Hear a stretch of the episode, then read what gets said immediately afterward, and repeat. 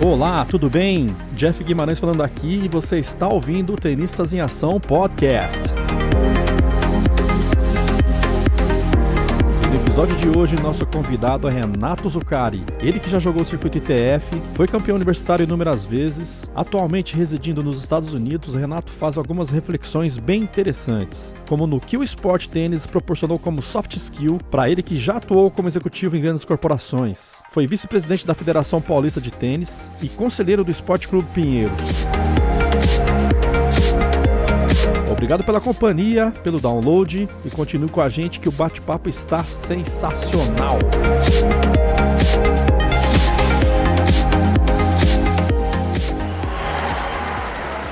Thank you. Ready? Play. de bola.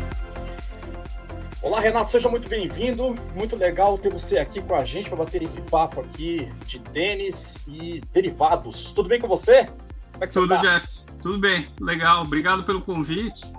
Prazer, sempre escuto aí o podcast. Sempre é mesmo? Gente... Ah, escuto. Última vez a Patrícia Medrado foi a última. Foi a Vera Cleto, Daniel Rosenbaum. Eu gosto muito desse pessoal. Então você tem conseguido trazer muita gente boa aí. Para mim é uma honra estar do lado desse pessoal todo. Né?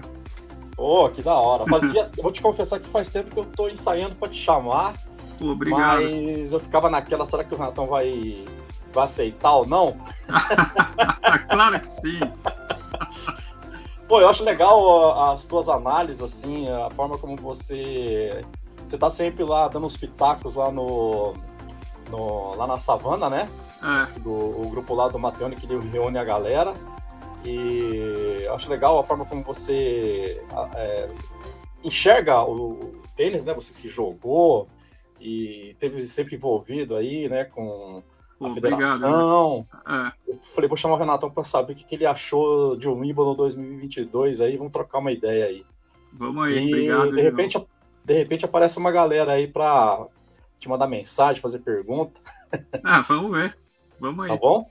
Tá bom. E, e me fala o seguinte, você, você tá me falando que você é ouvinte do podcast, porra, que da hora, e você ouve outros podcasts? Você é um ouvinte de podcast? Não, muito pouco. Muito pouco? muito pouco. É, é, falar, é, é, Eu não sou muito fã de podcast, não. Inclusive, minha esposa, ela, ela é uma ouvinte assídua de vários podcasts, ela sempre me manda alguns, eu nunca escuto, e ela fica, pô, você nunca vai escutar nada? Não, falo, aí ela já desistiu de me mandar. Na realidade, eu escuto o seu e o do José Newton Dalcin. Ah, pode crer, o dele é da hora. Ele já é, conversa com a galera que tá nativa, né? Conversa é, com a Pia. São os únicos dois que eu ouço, mais nenhum. Que legal, que legal. que joia. Ô, Renato, eu gosto de fazer uma é. pergunta aqui para a galera do tênis, porque como o tênis é diferentemente de outros esportes, como o futebol, que é um esporte que quase todo mundo praticamente nasce sabendo, e o tênis é mais nichado, eu gosto de meio que catalogar como é que as pessoas chegaram no esporte. No teu caso, como é que foi? Você, desde molequinho, você joga? É, desde molequinho. Na realidade, meu pai e meu tio já jogavam.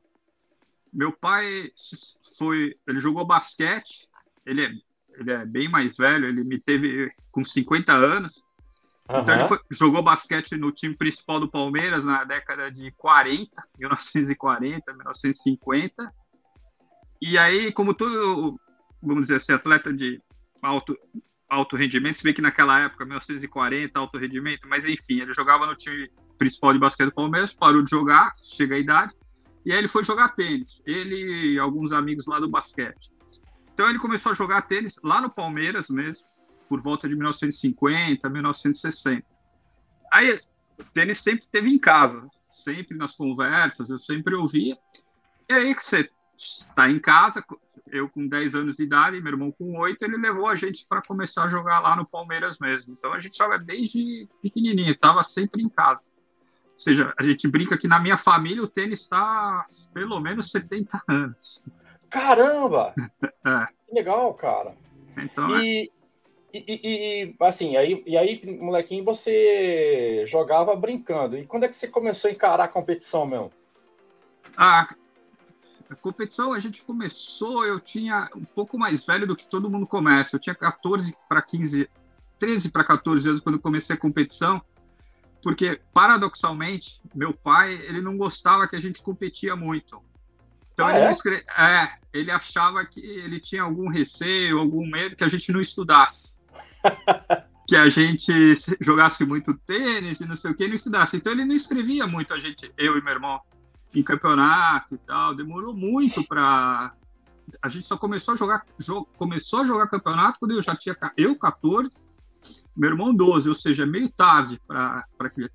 E aí a gente começou a jogar razoável, a gente nunca foi bom juvenil assim de destaque.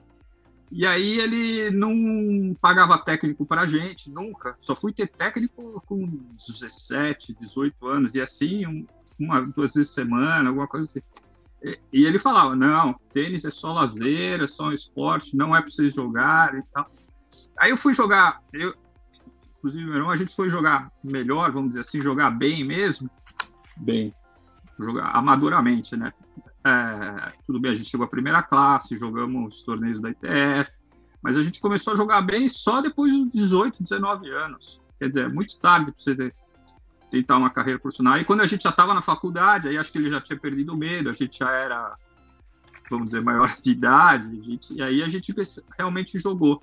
Eu e meu irmão, a gente jogou bastante torneio, jogava dupla. Vamos dizer que no nível amador a gente foi bastante bom e, de novo, chegamos, jogamos, chegamos primeira classe, jogamos interclubes.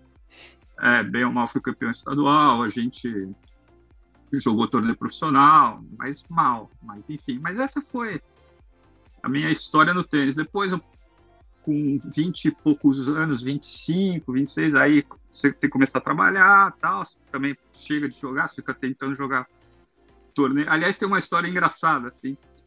É, eu digo que o Fernando Meligeni foi o cara que me aposentou do tênis profissional, né? Sério? É, mas não é, que eu joguei, não é que eu joguei com ele. A gente tá, eu lembro bem até hoje. Ele tinha acabado de ganhar o, o Orange Ball lá nos Estados Unidos, ou seja, ele tinha 18 anos e veio jogar um. E como, 18 tá, anos, o moleque foi, começou a jogar o que os satélites na época, que hoje são os ITFs Futures, né, que são chamados assim. E a uhum. gente estava no, tava no mesmo campeonato. E ele era a, a sensação, ele chegou para jogar o qualifying e tal. E na primeira rodada ele pegou um, um rapaz que era, vamos dizer assim, é, um pouco mais novo que eu. Eu devia, eu acho que eu sou 5, 6 anos mais velho que o Meligene, então eu tinha 23, 24, esse cara devia ter uns 22, 21. E vamos dizer assim, eu era o nível desse, dessa pessoa, vai um pouco melhor, um pouco pior, sei lá. O Meligene foi lá e ganhou 6-0, 6-0 do cara. Putz! Aí eu falei, meu, acho que chegou, né, meu?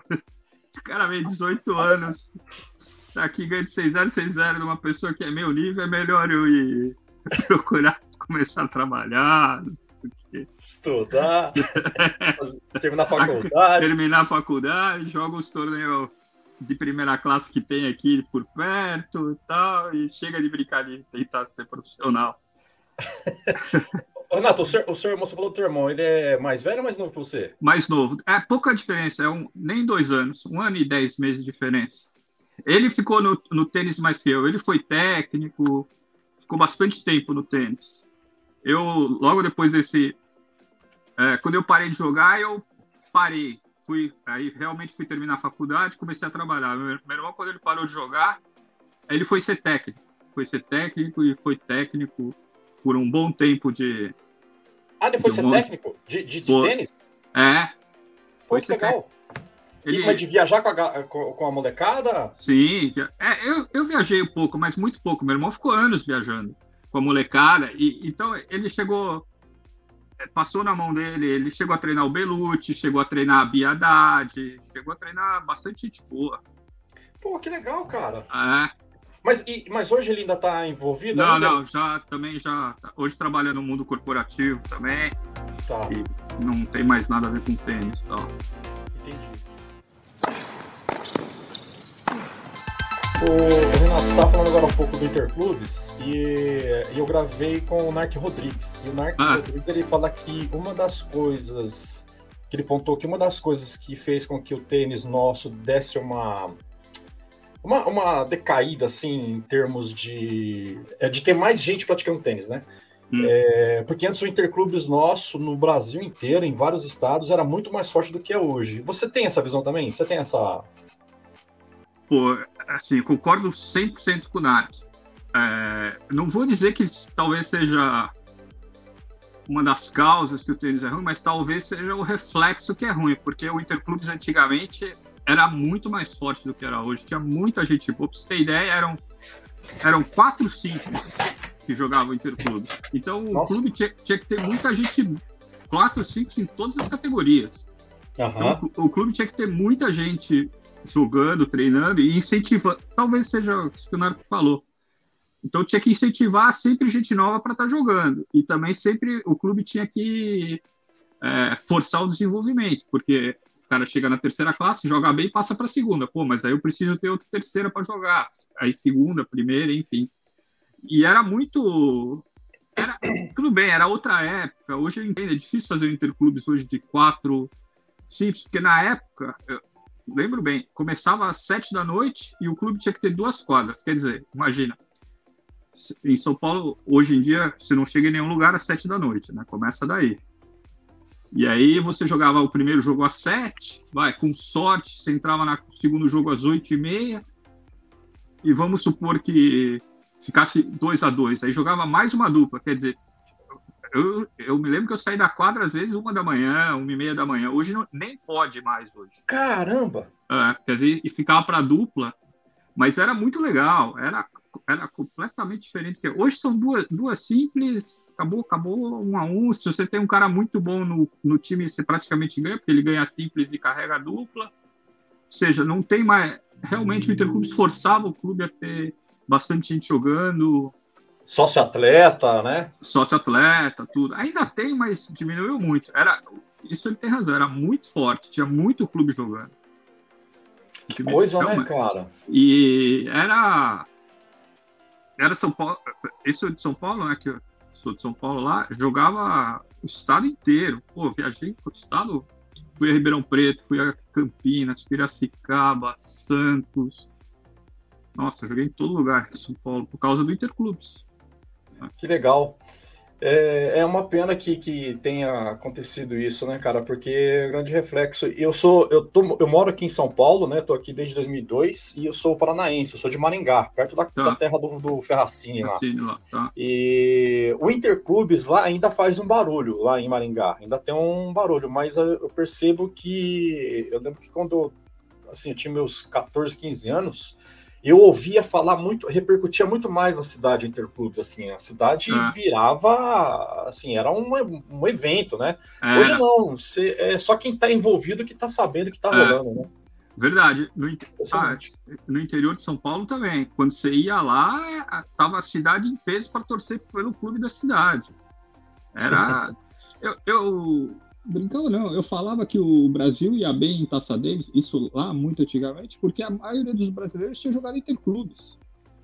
E os caras, tudo bem, é uma escala menor, é menor, mas os caras tá, tiveram que jogar o interclubes com torcida, muitas o vezes. O espírito, né? O espírito acho que é, é o mesmo, né?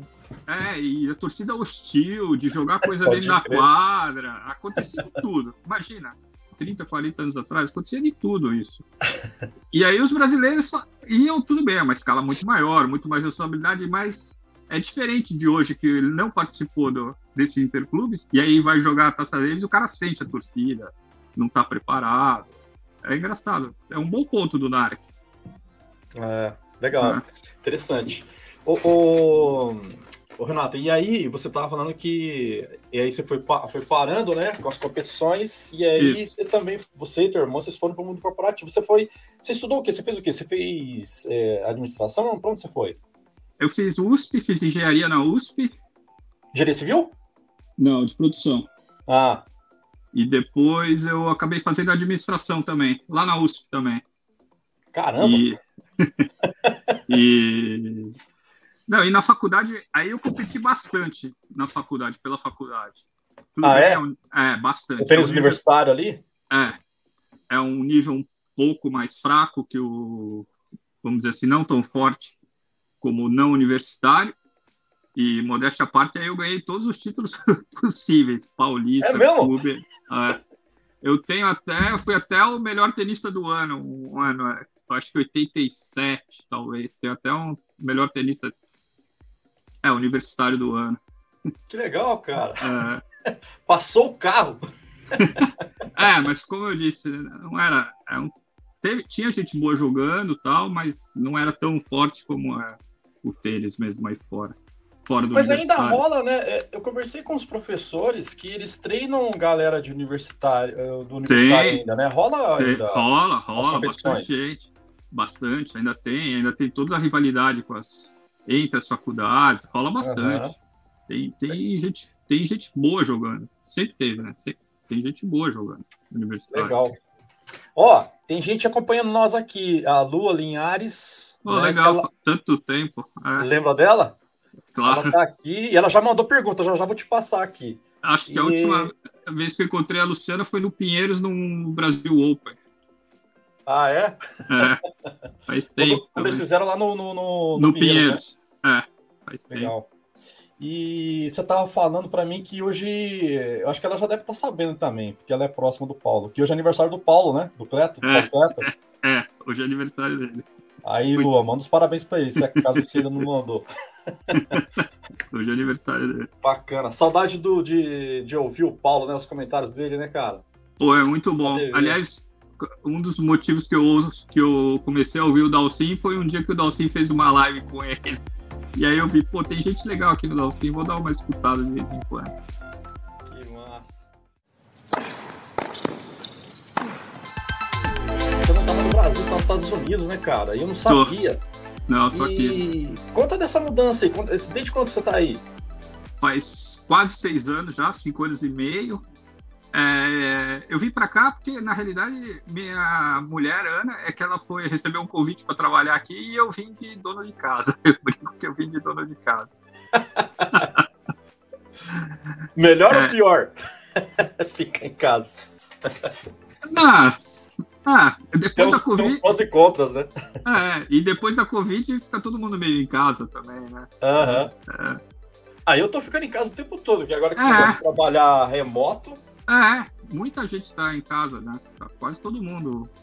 E, e você é, trabalha no mercado de ações, né? Você estava falando. Trabalho, trabalho. E, e, e, você faz tudo de casa, né? Faço. É tudo. Você não, não precisa, não tem que ir mais lá no, no, não, no pregão. Nada. nada. É, ele só mantém por causa da tradição, porque teoricamente ninguém precisa mais ir lá. Tudo online, tudo de casa, real time. Tudo Ô, funciona Renato, direito. E, e, me fala o seguinte, você imagina que é, você tem que estar muito ligado no mercado, né, com as empresas, de saber como tá, como não tá. É, você tem que ler essas coisas de balanço também para saber se a empresa está sadia ou não? Tem, tem que Porra. ler, acompanho, acompanho as informações das empresas, acompanho é, analistas econômicos, acompanho todo dia. Mas, e, mas você investe para você ou você, você tem os clientes que você investe para eles também? Não, não, Como só mim. Só ah, para você. É, ah, tá. Só para mim. É, e... é hum. muito. Sim. Até poderia, mas eu acho muito arriscado mexer com o dinheiro da pessoa. Por exemplo, você pega essa fase agora que a bolsa está caindo, é, aí a pessoa vai ficar brava que acha que você que está perdendo, não sei o quê, e dinheiro é meio complicado. Então eu e é falei, não. E é muito volátil, muito, né? Muito volátil, é. Tem que ter estômago para aguentar os períodos de baixa. E é onde as pessoas acabam perdendo dinheiro, porque não tem estômago, falar, ah, estou perdendo, vou tirar daqui que eu não quero perder mais. Mas se você olha ao longo da história, é um negócio lucrativo, mas é o que eu falo para as pessoas. Você tem que ter sangue frio nos momentos de baixo, que vão acontecer. E ninguém sabe quanto tempo demora. É, né? É. Ninguém, ninguém, na verdade, ninguém tem, ninguém tem a fórmula de saber, né? É um negócio que tá todo mundo ali brigando e estudando ao máximo para poder é. antecipar é. as coisas, né? Mas é difícil, né? É, não tem. Tem muito guru financeiro que acha que vende os cursos. Aí no Brasil também, aqui também, nos Estados Unidos está cheio disso. Cheio. Tem muita gente que vende milagre. E não, não tem. É, sem querer. É, tem é que eu falo, né? Tem muito filme, né? O cara vê no filme que o cara ficou milionário na bolsa. É Os lobos de Wall, de Wall Street. É, mas a vida real é bem, bem difícil, tem que estudar bastante. É passo a passo. É como em toda profissão, sempre tem um cara que se destaca muito mais que os outros, mas se você olhar. É, é, é uma profissão como outra, tem que trabalhar bastante. Agora me fala, você que jogou bastante tempo e depois foi para o mercado corporativo, é, você concorda que o, é, o, esporte tênis, por ele ser um esporte que a gente lida muito com pressão e não é um esporte que você igual um vôlei, um basquete que você tem um amigo para passar a bola, para te ajudar nos momentos que você não está muito legal, você acaba ficando mais cascudo para responder coisas em, em de repente é, é, no, no, momento de crise ou no momento de pressão, você fica mais cascudão? O, o ah, tênis não te dá um pouco disso? Dá, dá. Acho que sim. Acho que você. Dá para fazer uma, uma, uma é. analogia assim? Uma... Dá. Acho que dá um para você. É. Aquela coisa que todo mundo fala, o tênis é mais derrota que vitória, né? Tem. Então, você trazendo isso para a vida fora do tênis, você perde tanto no tênis que você tá, ah, perdi agora, me dei mal no mercado corporativo, mas eu sei que vai mudar, eu sei que vai, não posso ficar remoendo, e você vai para frente. Porque vai para a próxima, né? É, vai para a próxima. É, não tem que ficar esperando. Isso acho que no tênis. Outra coisa que eu acho que ajuda, o tênis ajuda um pouco é o negócio da tomada de decisão, né? Porque todo ponto você está tomando uma decisão, todo ponto. Então é a é mesma verdade. coisa. Vou bater é. ali, vou bater, vou bater, vou dar uma curta, vou dar uma, um lobby, bater mais forte, mais fraco, então, tudo. Então, mesmo que não seja consciente, está no seu cérebro. O seu cérebro foi moldado a ter que tomar as decisões. Desde quem joga desde pequeno, ou muito tempo. Então, imagina, você passa 20, 30 anos tomando decisão o tempo todo. Mesmo que você não perceba, isso acaba influenciando no seu modo de agir, na sua uhum. vida mesmo. E uma outra coisa que eu não, nunca tinha pensado, mas eu vi o, o Otávio Della falando, que foi um tenista profissional de alto nível, entre os 300 do mundo, da época do Jaime Alcins, ele falou que se aprende a jogar de acordo com as regras também. Se a bola é fora, você ah. tem que falar ah. fora. Você não pode. E ele falou, pô, você aprende a mesma coisa, você incorpora isso desde que você tem 10 anos de idade, 8 anos de idade não tem vou enganar. Ou, até tem, tem gente, a gente sabe. Tem uns, tem uns garfões, né? É, mas é uma ou outra, todo mundo sabe que você fica mal visto. E ele falou, pô, para ele, ele tá, tava falando, foi muito importante isso. Você aprende de acordo com as regras. E, de novo, você incorpora aquilo desde pequeno. Então não adianta ficar reclamando, ah, que o mundo é isso, aconteceu isso, porque não sei o que. Não, é aquilo, é aquilo, aconteceu, aconteceu, vamos para frente, tá dentro da regra, pá, vamos embora acho que são as coisas principais que te moldam assim ao longo do tempo. É, né? É. Ô, Renato, e você tá em que cidade aí? Onde você tá? Eu tô em Portland, no Oregon, que é longe. É, é mais, mais em cima? É, é o estado que é em cima da Califórnia. Ah, tá. Putz! É. Que interessante. Você e, imagina, e... Não, ah. tem, não tem voo direto pro Brasil, sempre tem uma escala. Puta merda. É longe, é longe. Mas, mas é, é, o calor da Califórnia ou você já tá mais próximo ali do, do Canadá, não? É, antes da gente ainda tem o estado de Washington, que a capital é Seattle, antes do Canadá. Ah, mas, é, é, tá. mas é perto. Portland é, para Seattle são três horas e Seattle para Vancouver, que é lá no Canadá, mais três horas de carro. Quer dizer, estamos super perto. É, no verão faz calor aqui, faz bastante calor, faz, chega a fazer 40, 45 graus, mas o verão é curto. É tá. tipo dois meses, três meses. Aqui também não neva muito, neva pouco, hum. neva uma semana por ano, e olhe lá. O que tem aqui em Seattle é que chove bastante. Ah, tá. Ah, é verdade, né? Até que aquelas é. bandas de Seattle que fizeram muito sucesso, Exatamente. eles falavam muito disso, né? É, chove muito aqui. Aqui em Seattle também, que é perto. Uhum. Então a maioria das quadras de tênis é quase tudo coberto. Eu ah, é? é? Porque chega o inverno, você fica três. É, é sério, não é que chove muito. É, é, pode falar. Não, fica três, quatro meses que você não consegue jogar fora. Essa era uma pergunta que eu tinha para te fazer. É uma das grandes diferenças que você sentiu em relação ao tênis daí. Então já é, essa seria uma, né? Muita é. quadra coberta. E a segunda é que não tem nenhuma quadra de saibro no Oregon inteiro. Nem aquele hard true? Só, só não, rápida. Aqui no Oregon só quadra, quadra dura, né? Porque tem quadra lenta, mas aqui no Oregon só é, só quadradura, nem hard true. E, e, aqui no Brasil você jogava muito em, em Saibro, em né? Em Saibro, é. 90% do tempo em Saibro. E, e, me fala o seguinte, você que é o primeira classe aqui, para você encontrou muito, muito cara, muito os primeiras, o que diria que podia ser o primeira classe aí, é muito mais forte ou é equiparado? Como é que você, que, que você sentiu assim? Não, vou dizer que é equiparado, só que tem muito mais gente que joga bem aqui, muito ah, mais. Tá.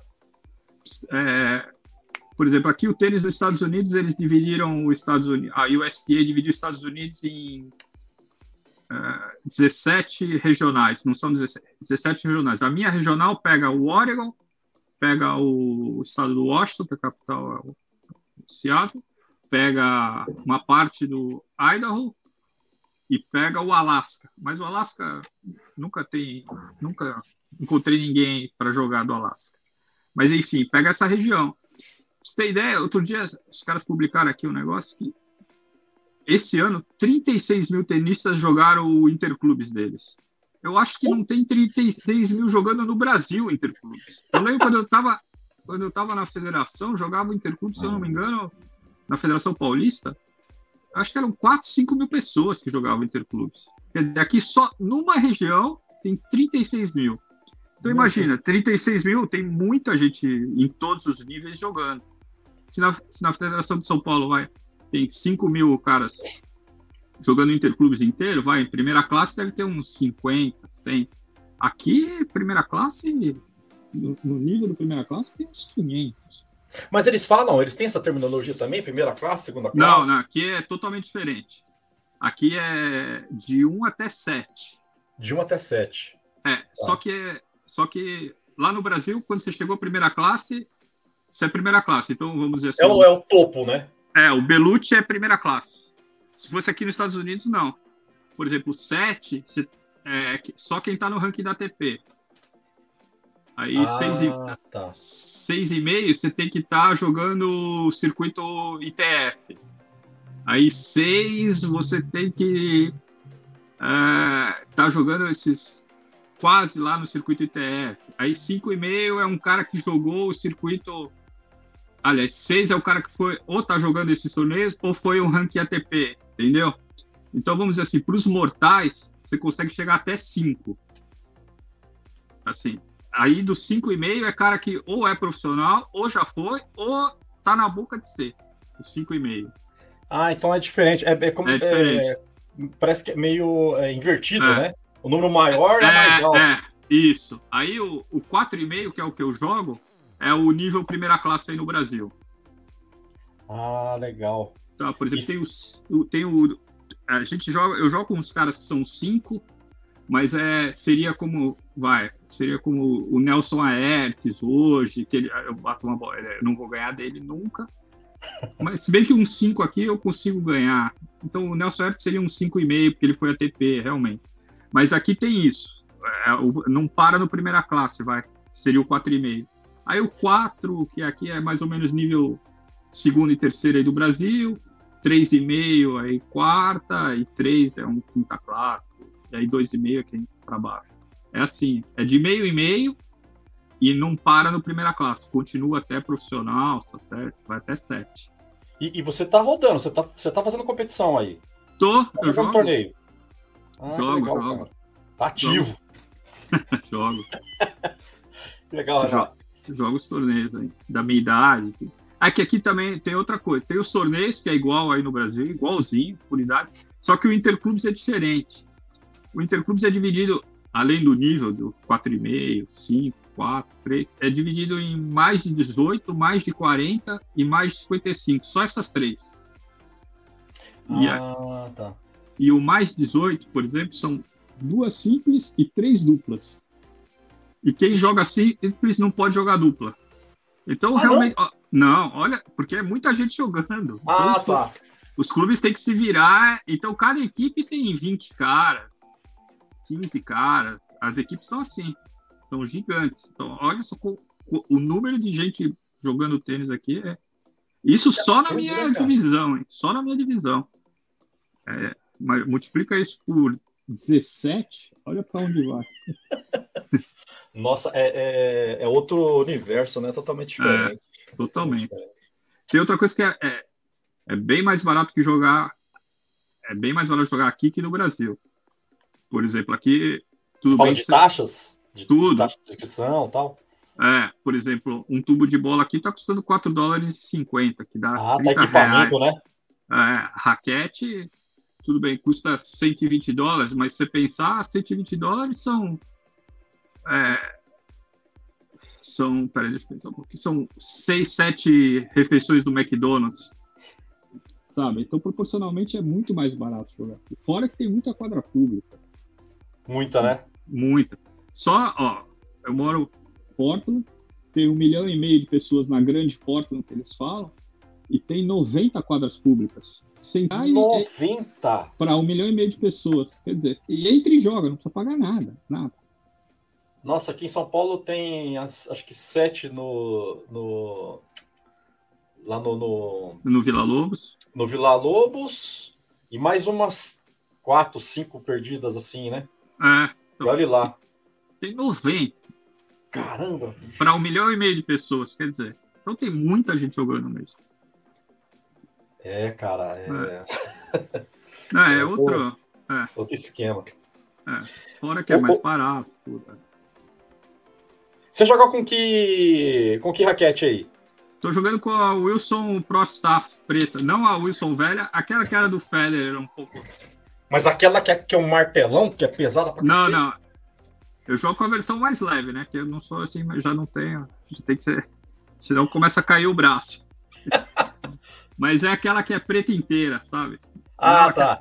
Não a que tem vermelho e amarelinha, é a preta inteira. Ô, Renato, você que. Deixa eu aproveitar então. Você, eu já perguntei para algumas pessoas, mas você que conversa com a galera toda aí nos bastidores. Essas raquetes, elas, as raquetes dos caras, elas são customizadas, né? elas não são as mesmas que a gente Não. compra nas lojas, né? Não, não, não são. Normalmente são mais pesadas, porque os caras precisam do peso para bater forte na bola. E além de serem mais pesadas, eles ainda customizam com aqueles negócios de alumínio, de ferro na cabeça, no cabo. Elas são customizadas. Não dá para vender aquelas raquetes por Não público. dá, né? Ah, é muito pesada. Senão vai lesionar meio, meio É. mundo aí. É, exato. Não tem a Não, musculatura, né? É, não, lesiona os caras, né? Eles mesmos estão sempre machucados, que tem musculatura, que fazem preparo. Lesiona eles mesmos. Vamos falar de Wimbledon. Vamos, vamos lá. Nosso, a nossa pauta principal. Eu, eu fiz algumas anotações aqui, tá chegando uma galera aí. A Tá, Lua já fez uma pergunta que já já vou te passar aqui. O tá. Alexandre tá por aí também. É, Eu, eu vou te falar o seguinte. Eu confesso aqui que eu tinha uma. A minha expectativa de Wimbledon para esse ano ela tava mais ou menos assim, para essa questão de Rússia e Croata e não, não pontuar, e o, Hum. o pessoal não poder ir. E a questão, o Nadal tava meio baleadão, depois até me surpreendi ele, ele dando, né, ele falando nas coletivas que ele tava se sentindo até melhor. É. bom, aí vai ter só o Djokovic, ele vai passar o carro, né, na galera. E que que, que, que, que, você tinha como, como expectativa, assim, no início do, do, do torneio? Vamos lá. An- Antes de começar o torneio, eu assisti aqui o Roland Garros, né? E o Cilic foi super bem no Roland Garros. Uhum. E aqui é um dos comentaristas aqui é aquele Darren Carroll, que é- foi técnico da Halep, agora ele está de técnico do Cine. E ele tinha falado, numa das transmissões ele falou, o Cilic, ele tá de olho em Wimbledon, está treinando muito, ele sabe que está chegando no fim da carreira dele, ele está jogando melhor do que quando ele jogava, quando ele foi vice-campeão para o Federer. Falou assim, então, o Roland Garros ele entrou para pegar ritmo as pessoas não acreditam, mas precisa pegar ritmo de 5 sets, que é um outro mundo. Aham. E ele foi super bem em Roland Garros. Então ele falou: Foi. ele acabou o Roland Garros, eles falaram, meu, City é o nome a ser olhado em Wimbledon. Porque o cara, se em Roland Garros ele jogou desse jeito, e ele tá treinando basicamente tudo na grama e tal, o cara vai estar, tá, saca bem, direita forte, o cara ia estar tá voando. Infelizmente pegou Covid, né? Ficou fora. E o outro que eu tava olhando também era o Berretini, que fez uma, os primeiros torneios da grama, jogou ano é, atual, era atual vice-campeão, né? Uhum. Tinha jogado muito bem os torneios da grama, estava em forma. Deu uma entrevista dizendo que se queria enfrentar o Djokovic de novo, porque agora ele sabe como é. Realmente, tinha sido a primeira final de Wimbledon, então ele falou: agora eu sei como é, quero estar tá lá jogando de novo. E também pegou Covid, né? Então. Aí ficou meio. Ficou meio vazio. É, eu achei que o Nadal não ia jogar no começo, por causa lá das coisas de Roland Garros, mas a hora que ele decidiu jogar, eu falei, ah, é perigoso, porque o cara... Eu acho que ele estava numa vibe de fechar o Grand Slam, que ele tinha ganhado a Austrália, tinha ganhado o Roland Garros, nunca, uhum. depois do Rod Laver, nunca mais ninguém fechou. Fez então, isso. ele não fala mais... Não tem nenhum outro motivo para ele jogar o Wimbledon, não, não, dá, não dá ponto, o dinheiro ele sempre é bom, mas ele já não está nessa de jogar por dinheiro, vai jogar o Wimbledon por quê? Falei, ah, ele tá querendo fechar o, o Grand Slam no mesmo ano. Aí deu azar dele ter se machucado, né? Foi uma pena também ter se machucado. Uma pena. Não, consegui, é. não consegui sacar. Ia ser, é, ia ser um, um, jogo difícil contra o Kyrgios, que o Kyrgios estava jogando muito bem, mas, mas Nadal é Nadal, né? Você nunca não, é. sabe que pode, pode sair de lá. Aliás, você sabe, né? Muita raça, muita luta. O cara, o cara é terrível. Não... É. Eu acho que ele só desistiu porque era semifinal. Porque eu fiquei pensando assim, até falei em algum grupo eu coloquei, porque eu fiquei pensando assim, pô, imagina, ele vai lá, joga com o Kyrios, vamos supor que consiga ganhar, mas piore. O cara vai desistir na final, deixar o Djokovic é, ganhar Levar essa, né?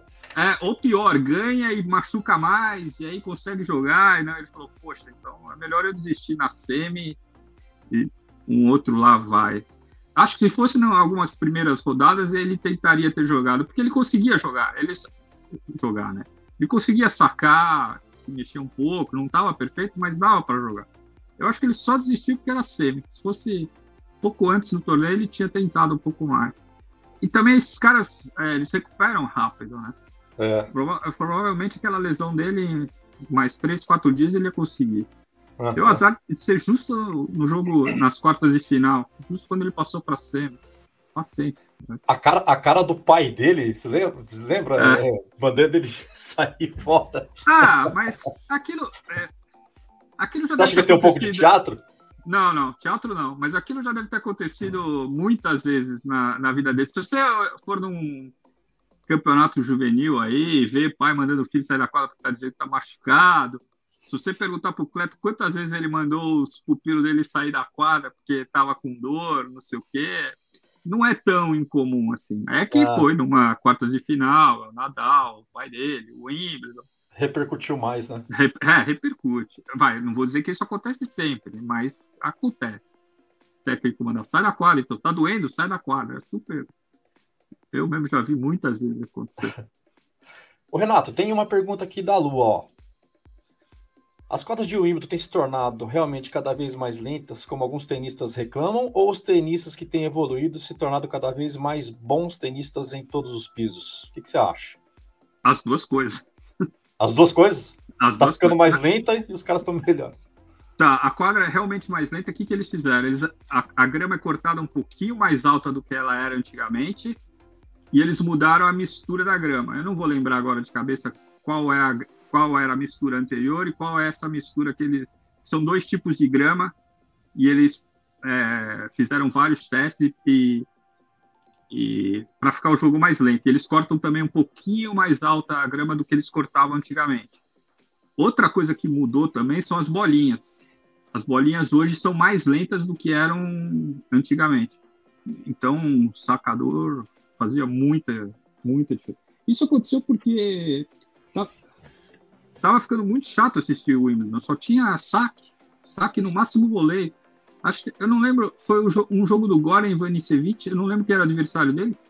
Talvez o Filipe Poulsen, alguém que só teve saque. Aí os caras começaram a ficar preocupados, pô, ninguém mais vai gostar de assistir, é, vai ser muito chato, porque os caras estavam ficando muito grandes, é, como hoje, né? Todo mundo tem mais de 1,90.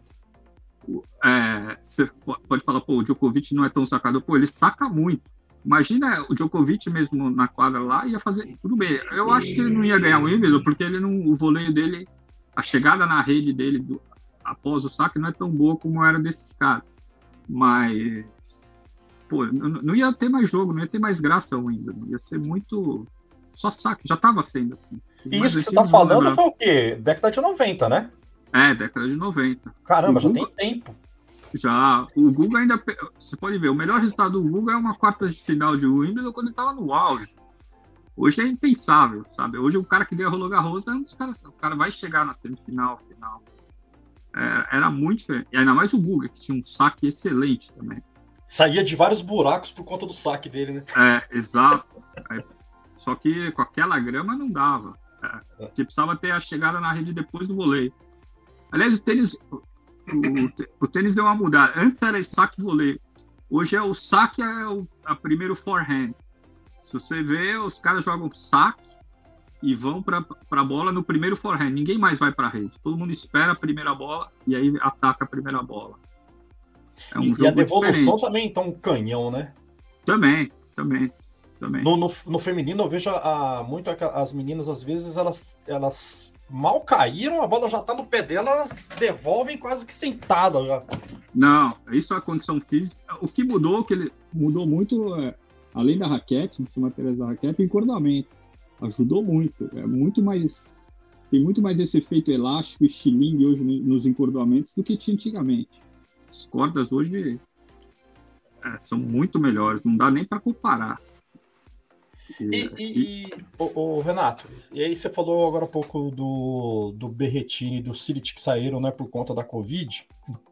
E ah. teve aquela declaração da Alize Cornet falando que meio que houve um pacto entre os jogadores no, que muitos estavam com Covid, mas eles meio que se fecharam ali e falaram que eh, estavam machucados, eram outras coisas e não a Covid. O que você achou? Ah, a gente nunca vai saber a verdade, né? Mas deve, deve ter um fundo de verdade. Alguém, alguém fez isso. Ela não ia falar sem, sem saber de algum caso real mesmo. Do nada, né? É, do nada não ia falar. Ela deve saber de alguém que, ah, tô machucado, em vez de falar que está com Covid. É, deve ter acontecido, sim. Ainda mais a, a Cornet que está no circuito há não sei quantos anos, há muito tempo no circuito, já passou por tudo, sabe? Aliás, tem um. É, pouca gente sabe, mas esse ano a Cornet ela igualou o recorde de participações em grandes slams consecutivos. Mais de 60. Caramba! É, sempre, é, sempre pela chave principal mesmo, né? Pela chave principal e seguido. É, então, pô, no masculino eu não vou lembrar, mas acho que o recorde é do Feliciano Lopes, que ele acabou esse ano em Roland Garros, que ele não conseguiu passar pelo Qualify. Uhum. Acho que são 80, 80 e poucos, Feliciano Lopes. Caramba. No masculino. Imagina, 80, 20 anos seguidos o cara jogou todos é os um, grandes slams. É um número, porra, de respeito, é. né? Pode, é. pode é falar que assim, nunca ganhou, não sei o quê, mas ah, sempre porra. teve lá, né? É, a mesma coisa da, da Cornet, né? Pô, 61, são 15 anos seguidos, todos os. O Grand Slam jogou. Pô, é respeitável. É respeitável. É. E, e, esse ano, ainda para coroar, ela ganhou da Iga, né? Ela ganhou da Iga. Da Iga O que, que, que, você achou? A, a, ela. Eu assisti esse jogo. E em certos momentos eu achei que a Iga, a Iga ela meio que. Parecia que ela tava assim, ah, meu tô cansado de ganhar, vou, sei lá. Meio que ela chutou o balde. O que, que você achou? É, assim. Vou descansar um pouco. Não, não acho que não, não, não chega a ter isso, mas é que o Wimbledon é um negócio diferente. Assim, só quem é um é o torneio que todo mundo quer ganhar. É, é, que no Brasil não tem tanto isso, porque o Brasil sempre foi muito mais cyber, depois o Guga com o Roland Garros, então o pessoal não tem muito essa noção, mas o Wimbledon é o torneio, não tem, principalmente pra, lá na Europa e tal. Então eu acho que rolou muita coisa daí, a pressão, tô ganhando, não posso ganhar. Eu acho que ela deu uma, pô, esse jogo não era para ser difícil, tá difícil. Eu acho que deu um mais nesse surpre sentido. Surpreendeu ela? É, eu acho que sim. É, acho que ela não esperava ter tanta resistência da Cornet. E aí começa a ter muita pressão, pô, não tô conseguindo mais, não aguento mais, e aí acho que foi embora. Eu, sinceramente, eu achei que a Cornet não fosse aguentar por conta da idade, né? E a, é. a, a, a, Iga ia começar a colocar ela para andar aqui, ali, aqui, ali. E ela, me, ela falou assim: bom, vou ganhar primeiro sétimo e depois a Iga vem, vem forte no segundo. Mas é, não, né? Não. É, é isso, né? Pesou a experiência, né? Cornet, sei lá quantos primeiros já jogou, já sabe como é, já sabe como é como é o ambiente, já está acostumado. A Iga são poucos winners, né? tá com a pressão gigante. Ah, tem que. Imagina, toda coletiva, pô, você ganhou de novo, 30 não sei o quê, pô. Todo mundo que ela encontra, até o fã na, que ela tira a selfie lá, deve falar, poxa, você tá ganhando, você tá ganhando. Acho que uma hora que encrespou um jogo. É, acontece. É, né? É, difícil. É muito, é muito psicológico o tênis. É muita coisa envolvida. Não dá pra você jogar bem sempre. Total, total. É, é muito difícil. Ó, eu vou te perguntar dos brasileiros agora. E aí, a primeira coisa que eu anotei aqui foi sobre a Bia Haddad, né? Eu achei que ela fosse andar um pouco mais na chave, né? Ela que vinha, tava vindo super bem nos torneios de grama. E aí tem o, o Alexandre aqui tá perguntando também, ó. Alexandre Correia. Como como o Renato avalia o bom desempenho da Bia na temporada de grama, simples e duplas, em que pesa eliminações precoces em Wimbledon? Ah, excelente, né? A campanha dela é fantástica na grama, né? Eu acho que a, a Bia ela fez uma estratégia, a meu ver, certa, que ela priorizou ganhar pontos, os pontos. O Wimbledon não contava. Então, aquele terceiro último torneio que ela jogou lá em Eastbourne, ela podia não ter jogado, porque era logo em seguida de Wimbledon, podia ter ido para o Wimbledon um pouco mais cedo, sentir o ambiente. De novo, o Wimbledon é um negócio diferente. Você precisa chegar antes para sentir o ambiente, a quadra tal. Ela preferiu, eu, acho, eu achei isso que ela fez bem, porque ela tá focada em ganhar ponto, o Wimbledon não ia dar ponto. É, posso ter, vou ter o Wimbledon ano que vem pela frente, tenho outros objetivos que eu quero cumprir é, até o fim do ano. Eu acho que ela fez certo. Focou nos pontos, ganhou os pontos que precisava, simples e dupla, ela tá entre as 25 do mundo, tanto no ranking de simples como de dupla. Eu ela tá, eu li, eu li, agora há pouco, é. ela tá em 24 em simples e 25 em duplas. Isso, eu fui dar uma pesquisada para a gente falar aqui. Só tem quatro tenistas que estão entre as 25 nos dois rankings, que é a, a Golf, a Pegula e a Ostapenko. E ela. Dizer, e ainda, ainda Estratégia acertada, então, né? Pô, e aí ela começa a ser cabeça de chave em quase todos os torneios vai pegar, é, teoricamente, jogos mais fáceis no começo.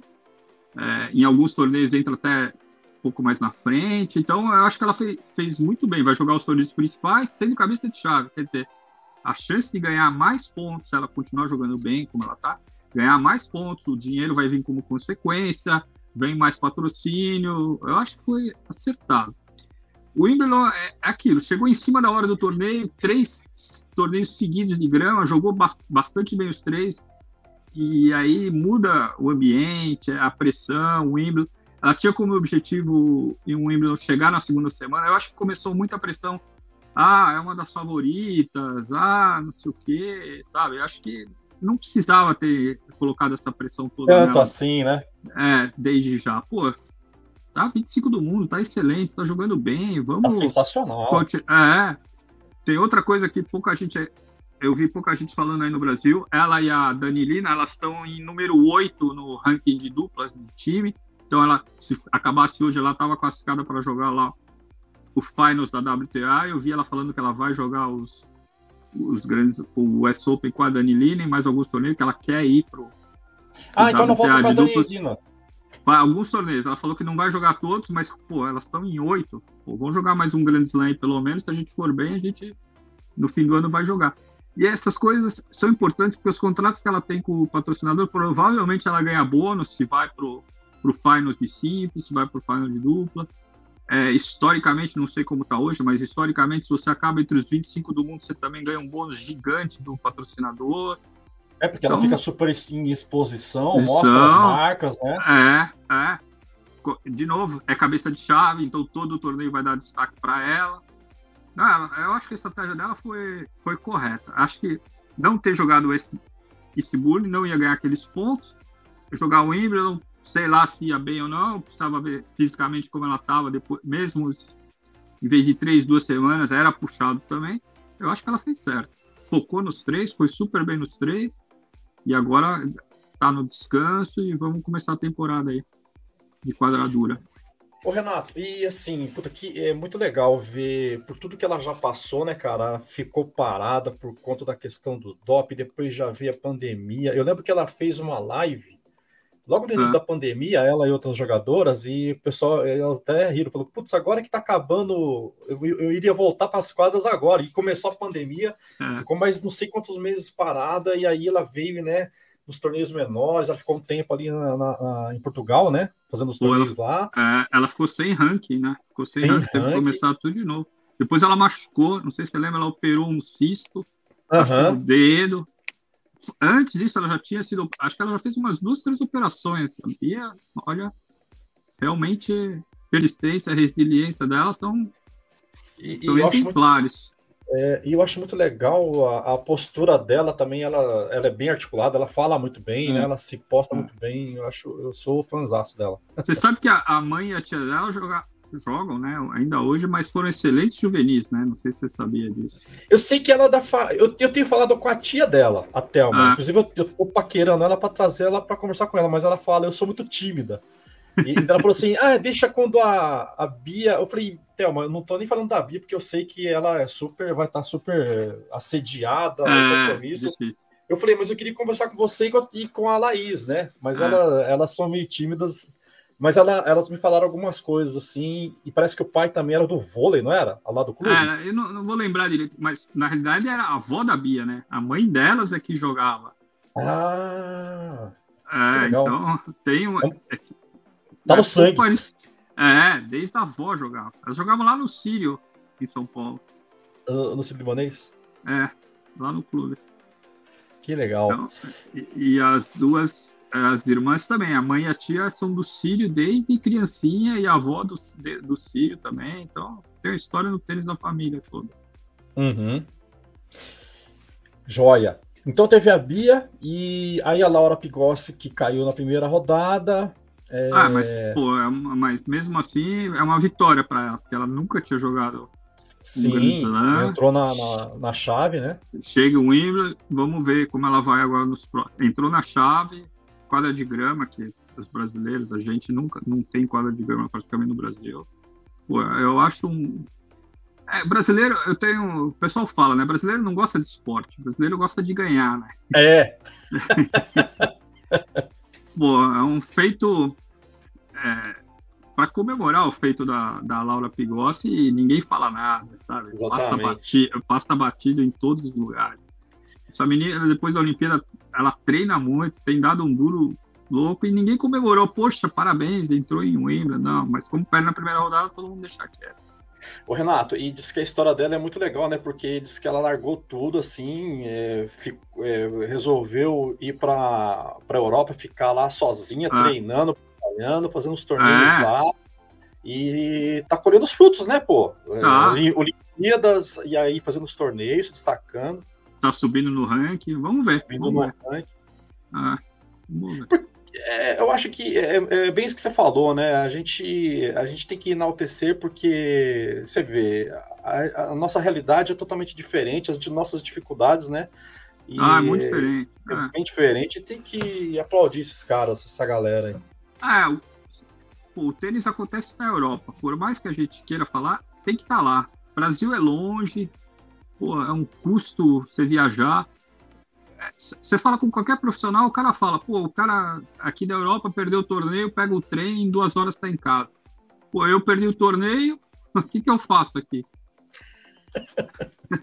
é impossível. Então, é. É, é, é, muito difícil. É muito difícil você sair do Brasil e conseguir sucesso que a Bia está conseguindo, o Thiago está conseguindo. Ganhou o torneio tá agora, né? É, a Laura está conseguindo. Sabe? É, é, é muito difícil. Você tem que ir para lá, meio que largar, largar a família, a família, e a família tem que entender, tem que apoiar. E custa, né? Imagina se manter na Europa, manter uma casa na Europa, por mais que É, a, a, a Patrícia Medal tava falando que ela, ela falou assim, cansou de ver gente de pais vendendo carro e vendendo casa para manter, manter, vendendo imóveis para manter o filho, a filha fazendo o circuito e tentando ah. investindo na carreira, né? É, é, não, é muito difícil. Né? Muito difícil. Isso quem tem, né? E for, fora o pessoal que não tem, né? E aí tem que desistir. Nossa, quanta gente que desistiu aí no meio do caminho, com gente com potencial. Tava vendo aqui mesmo. Ah, antes, só fazer um parênteses, né?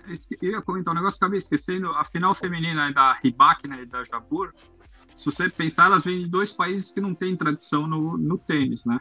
Uma vez, tudo bem que ela nasceu na Rússia, mas o, apesar de eu, que eu achei uma bobagem, o pessoal fica falando que era a Rússia, que esse aqui. Bem ou mal, ela foi para o Cazaquistão juvenil, porque lá tem um cara que põe dinheiro na Federação de Tênis, um milionário lá. Então ela, ela se formou forte mesmo no Cazaquistão e a Jabur lá na Tunísia. E tem um fundo da ITF que chama Grand Slam Players Develop, que é uma porcentagem do prêmio dos grandes, todos os grandes lãs vão para esse fundo. E esse fundo, hum. ele, dá, ele dá 25 mil dólares para juvenis de destaque e para profissionais que estão começando de países não tradicionais. E tanto a Ribakina como a Jabur ganharam esses 25 mil dólares recentemente no passado da carreira delas. Então é um programa que está indo, que é legal, está indo super bem. Ah, eu fui dar uma olhada, Aqueles irmãos Cerúndolo da Argentina também ganharam, o Delien ganhou, o Hurcax ganhou. Então, existe um trabalho aí da ITF em tentar popularizar um pouco mais, tentar ajudar, vamos dizer assim. assim. Ah, no Brasil é, foi o Thiago Wild que ganhou, o Boscardin ganhou agora também.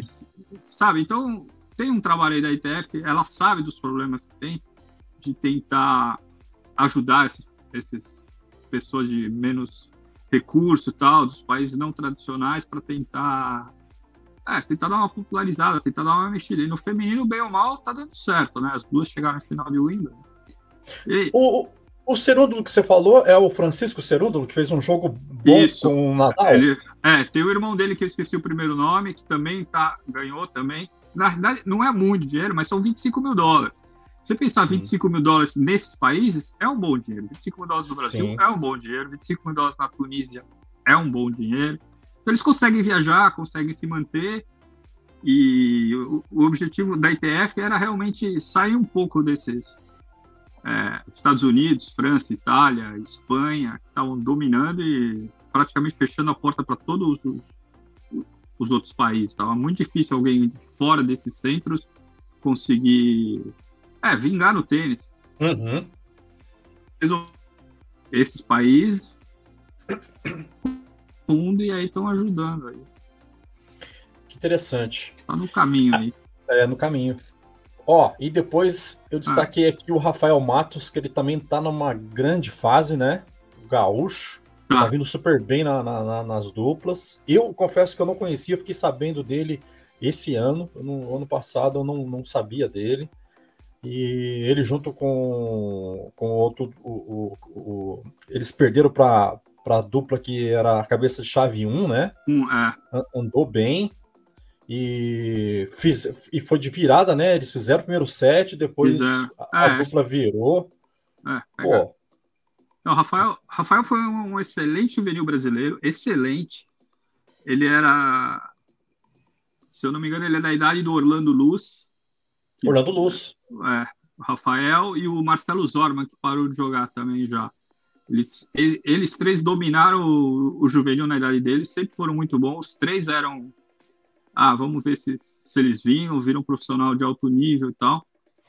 Mas aquele negócio, o Brasil está um pouco atrasado ainda em, em, vamos dizer assim, em evolução do tênis, em técnica, essa passagem do juvenil profissional. O Orlando teve os a problemas. Transição, né? É, o Orlando teve os problemas dele de saúde, de visão, que complicou bastante a carreira dele. Apesar de todo mundo falar mal, mas, poxa, vai jogar sem enxergar. Ou enxergar como ele. É, não dá. Então, uma pena, porque o Orlando podia ter. Mas, enfim, acontece. É, tirando todas as coisas que são difíceis, ainda tem mais essa coisa. Precisa ter saúde, precisa não se machucar, precisa não acontecer nada. É muito difícil. O Zorman também teve uns problemas de saúde, aí teve que parar de jogar, imagina. E o Rafael estava tentando simples, não estava, e começou a, a, jogar dupla, começou a ganhar uns torneios, deu certo, e aí ele investiu na dupla, achou um parceiro que combina, porque isso é importantíssimo, não adianta você ter dois caras que jogam bem, mas não combinam.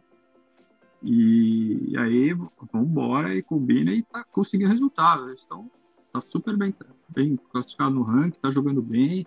Uma pena o Wimbledon não ter dado ponto para ele. É... Agora, é. Tá bem. Renato, mas, mas você acha que ele ele tá utilizando da dupla para é, é, tá investindo? Será que ele vai focar só como fizeram o Marcelo é, e o Bruno, e o Bruno. virar um duplista mesmo especialista ou ele deve investir ainda na simples? Porque ele é novão, né? Ele é novo, mas é que começa a acontecer um problema que aconteceu que para quem joga dupla que aconteceu com a com a Luísa Stefani. Luísa Stefani?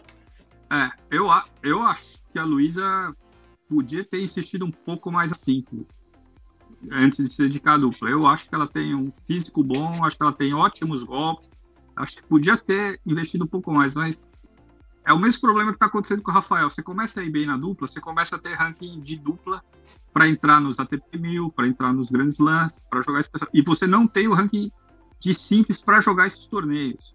Então, para jogar torneios simples, você tem que jogar os Challengers, ATP 250.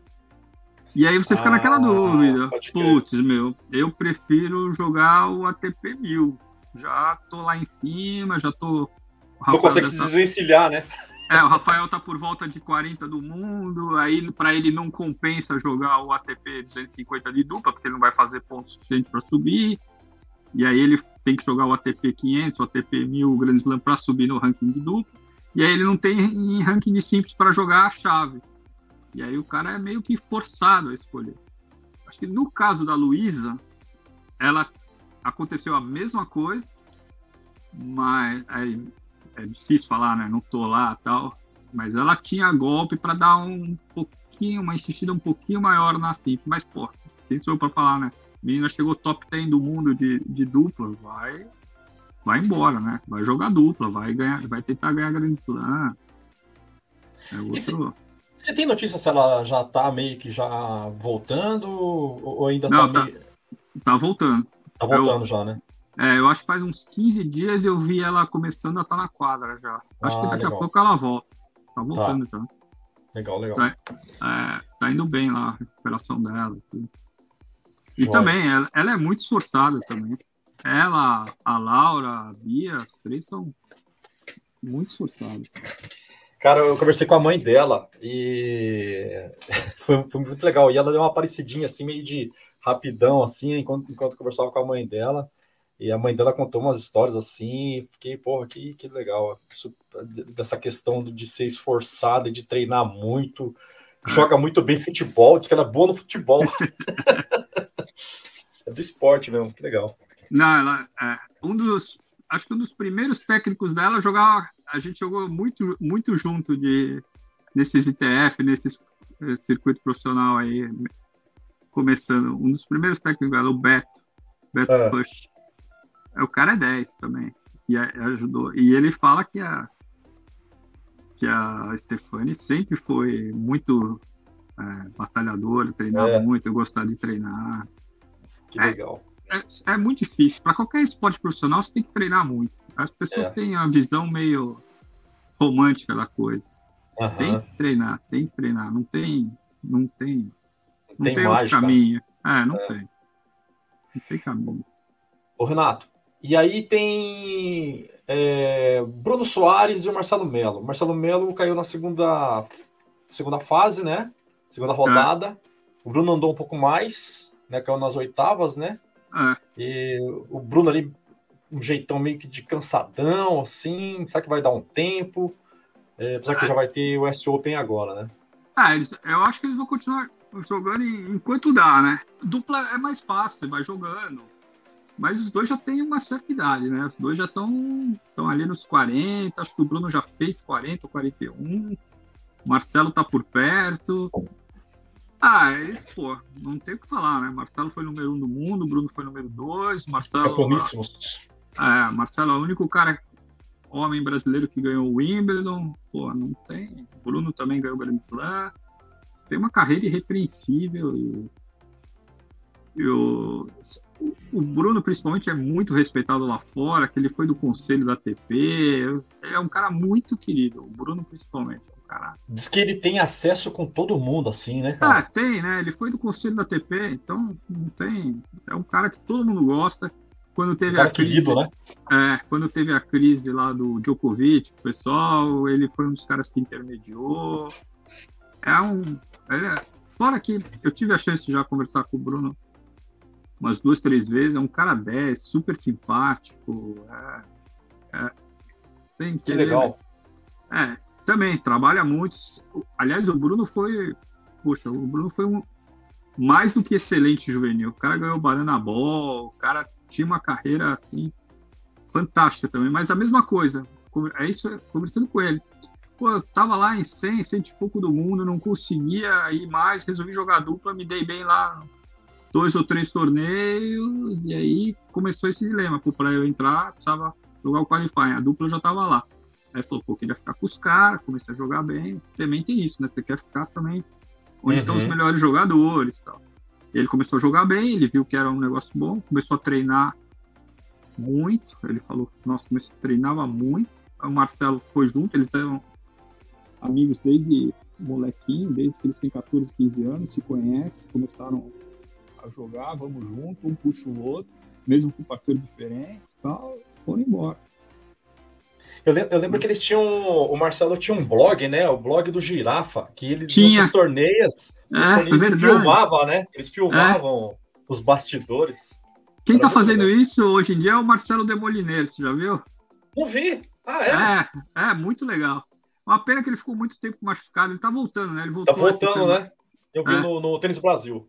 É, mas é legal também, vale a pena. Ele filma, comenta, é muito legal. Marcelo, Marcelo Demolineiro faz um pouco esse trabalho aí também.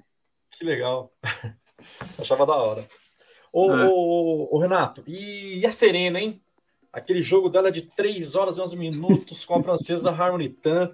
Você acha que não dá, não dá mais para ela ou ela vai dar uma insistida e de repente deve ir bem no S Open aí? Ah, é é difícil, né? É, ela, vai, ela disse que ela vai jogar o US Open. Né? Ela falou que quer jogar o US Open, porque é no país dela, uhum. que quer, quer treinar, quer ainda. Mas ela não ela... fala em despedida, né? Ela não tá falando assim. Ah, ela não. Ela não, não dá sinais mas... ainda, né? Não, mas tá difícil, né? Também, tem 40 anos também, a filha, é difícil, né? Ela uhum. te, teve problema com peso. Tem um documentário dela bem legal que passou na HBO, são seis episódios mostrando a fase casamento e filha dela. Pô, ela sofreu bastante com esse negócio do peso, de não conseguir treinar porque tem que amamentar. Ela queria.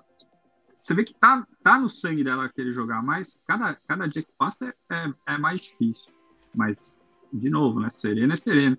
Eu acho que se ela tivesse passado aquele primeiro jogo, talvez pudesse dar um calor. Não que ela fosse ganhar, mas dá um calor em algumas mais, mais novas e tal.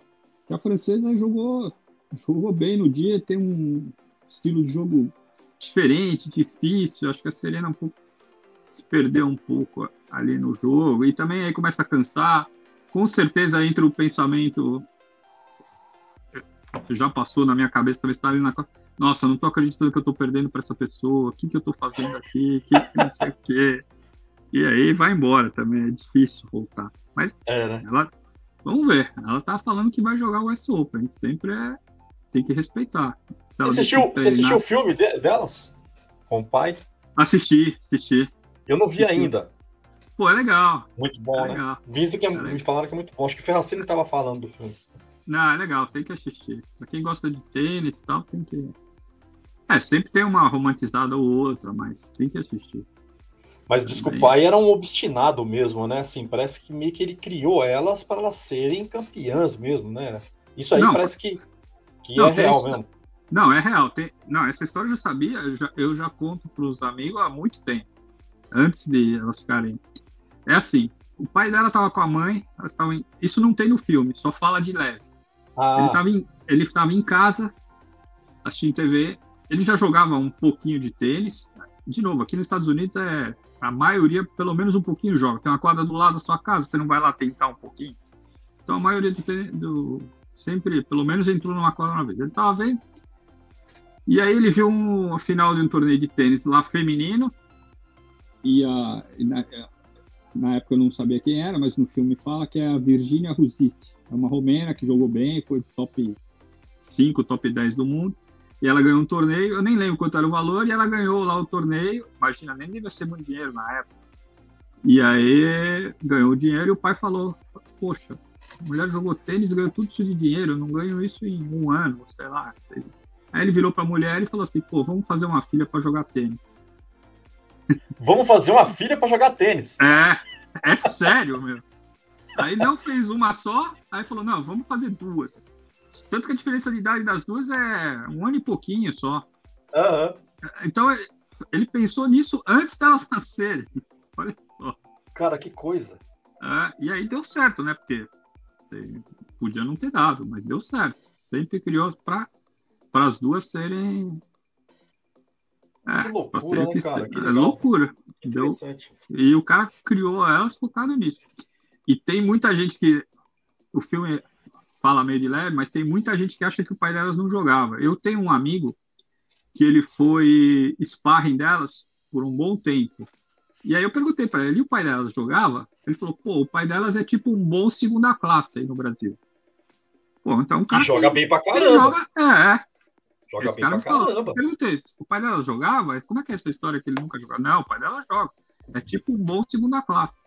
Quer dizer, o cara devia ter o quê? 50, 60 anos quando ele falou isso seja, o cara que sabe jogar. Então tem muita romantizada, ah, nunca jogou, nunca sei o quê e tal.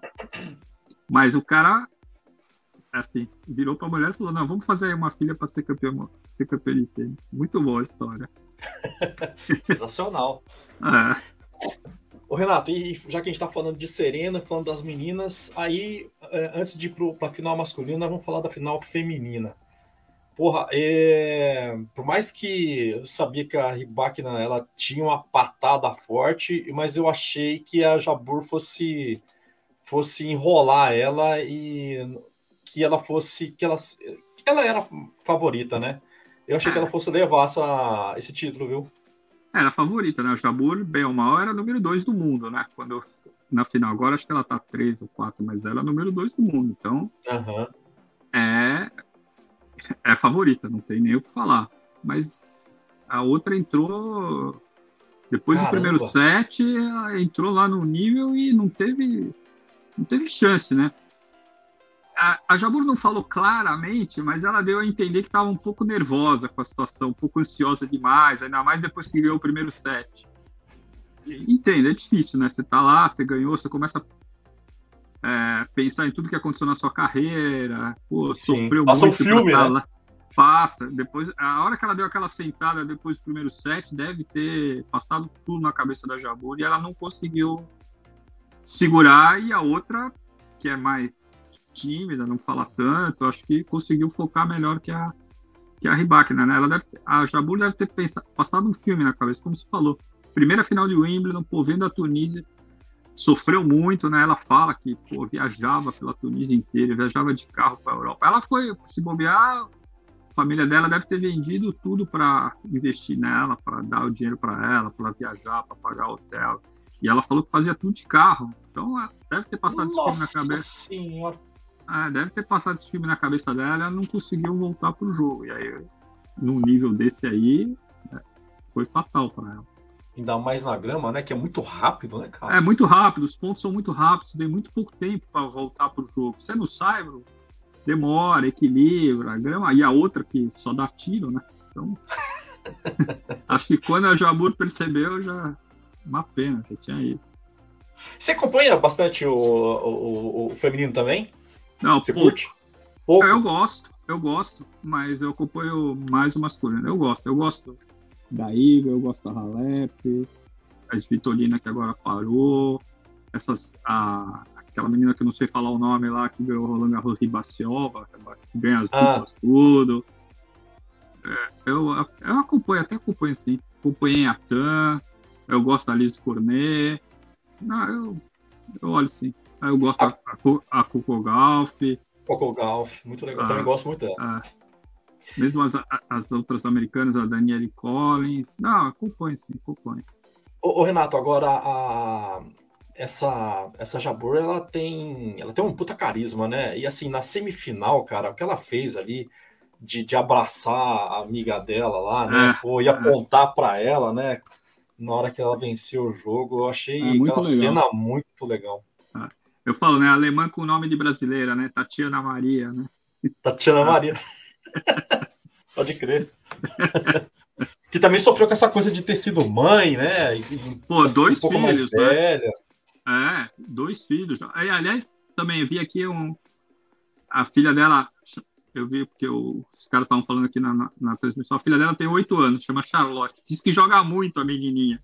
Ah, é? Ela, é. O pessoal falando, nossa, a filha dela fenômeno. Vamos ver se continua jogando ou não. Mas falaram que com oito anos a menininha tava batendo bola lá em, nas quadras de treino, tava todo mundo olhando. Nossa, olha essa menininha, essa menininha. E o curioso, o curioso da Tatiana Maria, o quem é o técnico é o marido dela. É o maridão, né? É, então, ajuda, né? Às vezes ajuda, atrapalha, mas acho que ajuda. Estão sempre juntos, aí as filhas estão juntos. Agora, para a mulher é muito mais difícil que para homem, né? Imagina, você tá casado, a família tem que viajar junto, né? O homem viaja, a mulher fica em casa, o cara volta. Agora, até pode fazer, mas é difícil a mulher viajar, deixar a família em casa e ficar o circuito. Não por ser mais difícil, difícil, mas por preconceito mesmo. Né? Aham. Uhum. Ô Renato, e, e, assim, você, você até comentou um pouco aí atrás, mas é, o é, que, que você achou dessa repercussão? E que muita gente falou que teria sido assim é, uma é, é que é uma ironia ter, a Rybakina ter vencido, já que o Wimbledon barrou os russos, ah. sendo que ela. O que você achou disso? Ah, eu assim, sendo, eu, não, eu não gostei, sendo bem sincero, porque tirou um pouco o foco da vitória da menina, da mulher, sabe? Pô, ganhou o Wimbledon, também sofreu bastante. Eu fui olhar a vida dela, ela tinha assim, com 14, 15 anos, era uma boa juvenil, mas não era uma excelente juvenil, então a Federação Russa não quis dar técnico para ela, não queria pagar as coisas para ela, ela não tinha técnico exclusivo, ela ia jogar os torneios, não tinha técnico para viajar, a família tinha que ir lá se virar as custas, pagar. Ela era preterida pelo. Era, bom, pelos, pelas outras juvenis. Isso, isso bem ou mal acontece. Aconteceu com a Osaka aqui na USTA. É, a Osaka era uma boa juvenil aqui nos Estados Unidos, sempre. Ela nasceu lá no Japão, mas veio para os Estados Unidos tinha um ano de idade e tal. E é, é americana. Aí teve lá as coisas da USTA que tem que escolher os juvenis, a Osaka não escolheu, o pai dela ficou bravo, isso foi no juvenil. Eu sei que a Chris Everett tentou interferir em favor da Osaka, a USTA fechou questão, não, não vamos. Ah, é? É. Ah, a gente tem as outras, porque dinheiro é limitado, né? Em qualquer lugar. Tudo bem que na USTA deve dar para pagar, sei lá, 30 juvenis, na Rússia deve dar para pagar 4 ou 5. Mas mesmo assim, é o mesmo caso. Então a UST não ajudou a Osaka, o pai dela falou: ah, é? Então também não vai mais competir por vocês nunca mais. Vai competir pelo Japão. Isso ela tinha 14, 15 anos, 16. E aí ela ficou competindo pelo Japão. Não competiu pelos Estados Unidos nunca mais. Com a, com a é um pouco parecido. A Rússia, de novo, deve ter recurso, mas para pagar 4, 5, não deve ter recurso para pagar muita gente. Ela ficou uhum. chateada, a família chegou. Bem ou mal, ela tem alguma descendência lá cazaque, tem um bilionário no Cazaquistão que gosta de tênis, põe um monte de dinheiro na Federação Cazaquistão, chegou e falou, oh, tô vendo aí que você tá, lógico, deve ter tido algum olheiro, falou, olha, joga bem, vale a pena investir, tô vendo aí, vem jogar pelo Cazaquistão, você tem descendência, você consegue tirar o passaporte que a gente financia aí sua carreira. Isso ela tinha, isso foi em 2018, ou seja, ela tinha 18, 19 anos. Ela falou: ah, eu vou, né? Vou fazer o quê? Vou ficar aqui que eu não tenho recursos e tal. Ela foi. Então não tem muito a ver é, que ela escolheu ser isso para fugir da restrição da Rússia ou para fugir que não ia conseguir jogar na guerra. Não, ela escolheu isso em 2018, já faz quatro anos. Sim. E aí, e aí foi assim, pô, eu, de novo, eu acho meio diminuindo o feito dela. Pô, ganhou o Wimbledon, sabe? Pouquíssima uhum. gente ganha um Wimbledon. Também é a mesma coisa, deve ter sofrido bastante com esse negócio de não ter dinheiro, ter de... Pô, você tem que trocar sua nacionalidade, sabe? falando assim, parece, ah, trocou, ela é russa, agora é Cazaquistão. Pô, imagina na família, certeza que na família deve ter falado, poxa, você está abandonando seu país. Exatamente. Certeza que acontece essas coisas. E as pessoas falam, ah, não, trocou, tá lá por interesse, dinheiro. Eu achei meio, meio baixaria, pra falar a verdade, sabe? Mas, sei lá, né? É. é. Fazem os barulhos, né? É, deve ter gente na família dela que falou, você tá se vendendo. Meu, sério. E, e, as, e, as, e, às vezes na família que, é, que pega, pega o mais pesado ainda, né? É, vai saber que essa menina sofreu também para ter é. tomado essa decisão. Deve ter tido pressão da Federação Russa, que bem ou mal não estava ajudando, mas falou, pô, você vai lá pro fim do mundo, Cazaquistão, não é a Rússia. Não, deve ter, não deve ter sido fácil essa decisão. Uhum. Ah. É verdade. É interessante. É. Ô, Renato, e vamos para a final masculina. O que, que você achou? O que, que você achou da postura? Eu quero saber de você. O que, que você achou do jogo?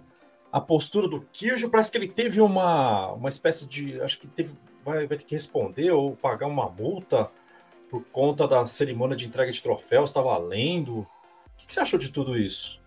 E do jogo primeiro, né? Primeiro falar do, do, do da final. Não, primeiro eu achei. Eu achei. Assim. Eu gostei do jogo. Não foi assim um jogão, mas foi. É, não foi um dos melhores da história, vamos falar assim, mas achei o jogo muito bom.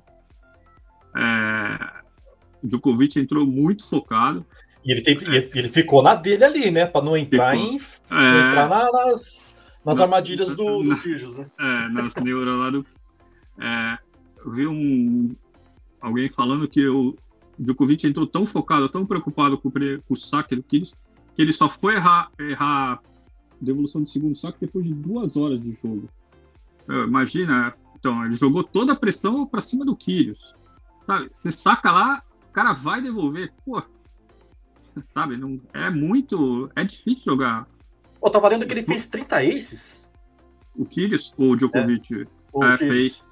Ah, então, o Djokovic sabia assim, quando esse cara não pôr o primeiro saque, eu tenho que arrumar algum jeito de devolver o segundo. Pô, e ele fez isso. Imagina, duas horas sem errar um, uma resposta de um saque. Pô, tava... Sabe? O cara tava focado. Focadíssimo. É, é, muito tempo. Uma hora você... Sabe, passa 15 minutos, o cara tá sacando um monte, você vai errar um segundo, vai arriscar uma coisa diferente, sabe? Ah, veio o segundo saque mais fraco, vou tentar dar um winner, é meu, o Djokovic não errou, botava do outro lado. Vai, vai pra ganhar de mim, vai ter que jogar. E aí, aqui, o, Djoko, o, próprio Djokovic falou, né? Pô, final de Wimbledon, eu já joguei um monte, é a primeira vez do Kyrgios, num, difícil, eu sei como é. Aí o Kyrgios deu aquela viajada no segundo set, quando tava 5x3 pro Djokovic, que o Djokovic... Aí ele mostrou que é um pouco humano, né? Errou três bolas fáceis, ficou 0,40. Kyrgios teve a chance de quebrar para voltar para o jogo, mas aí, aí o Djokovic, no mesmo game que ele mostrou que ele era humano, ele mostrou que ele é um pouco a mais, né? Pô, 0,40, deixa eu focar aqui. O cara vai, eu sei que é, é o momento, e conseguiu voltar e fechou em 6-3, ou seja, é, o cara mostra como é. No segundo set é a mesma coisa, 4x4, 40-0, o Kyrgios erra uma. Não vou dizer nem que ele errou, ele escolheu uma, um voleio do lado errado, depois uma outra direita, ficou 40 a 30, saiu de jogo, o Djokovic foi lá e quebrou 5 a 4 e fechou. Ou seja, são esses pequenos momentos é que fazem a diferença aí do cara que é campeão e o cara que é um ótimo jogador, mas não é um gênio. Sabe, se você pensar assim, foram dois games só o jogo. Foi, se olhar 3 sets a 1, você olha o placar, ah, 4-6, 6-3, 6-4, 7-6, parece um placar médio, não muito difícil, mas se olhar assim, foram dois games só que decidiram que podiam ter mudado o jogo. Os outros games, os caras jogaram, vamos dizer assim, que nem falava antigamente, o fino, o fino da bosta, ou seja, não deram chance, foram lá, fizeram os pontos, fizeram o que precisava fazer, sacaram bem. Aí chega no tie-break é a mesma coisa. Eu, eu, não tinha a menor dúvida que o Djokovic ia ganhar o tie-break. É muita pressão pro Kyrgios. Uhum. É a primeira vez que o cara tá lá, sabe? Podia ser qualquer um. Primeira vez contra o Djokovic, tá 2 sets a 1 Se eu perder esse tie-break, pô, dito e feito. Acho que foi no 3 a 1 acho 2 a 1 alguma coisa assim, ficou 5 a 1 de repente. É muito difícil. É outro, esses caras são para ganhar desses caras, você precisa estar num outro nirvana, assim, Sim. um outro patamar. Não é nem a questão do jogo, é a questão da, desse negócio, de você saber o momento certo, saber como jogar, escolher o golpe certo. Sabe? É, esses caras são. Se você olhar o primeiro set, eu, pô, parecia que o Kyrgios era o número um do mundo, que o cara jogou naquele primeiro set. Mas manter aquele nível durante cinco sets, com o outro, sabe, o outro do outro lado, pô, ali esperando para te dar o bote para te derrubar. Eu achei que o Kyrgios foi super bem. Foi só dois games que ele escapou de todas as loucuras que ele faz. Ô Renato, mas assim, é difícil você jogar com um cara que, que fica causando o tempo todo. Ah, é difícil. Hora, essa, é, essa, hora que você falou agora há pouco do, do, do 040 lá, que ele fica falando com o box dele. Pô, tava 0,40, tava 0,40 é. pra mim. E aí eu não consegui. Como é que eu vou ganhar desse jeito? Pô, meu, parece. É, é difícil. Pro, pro, cara do outro lado se abster. É que o, realmente. É, é o Djokovic. É o Djokovic, é. né? É um cara é, fora não, comum. Não, é, é, é muito difícil. Tanto que Porque a gente encontrar um cara desse em torneio, mesmo que seja torneio é de difícil. clube, de academia, é difícil, hein? É falastrão. Não, tanto que o Tsitsipas não aguentou. É. Perdeu por causa disso. Tsitsipas não... Tanto que o... Não sei se você vê o pai do Nadal falou. É inadmissível o Tsitsipas, número 5 do mundo, um dos favoritos do torneio, não conseguir perder o foco como ele perdeu pro Tsitsipas.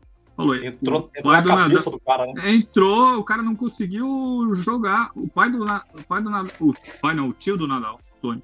O tio do Nadal falou, é inadmissível o jogador que é 5 do mundo entrar nessa. É difícil, a gente sabe, é o que você falou.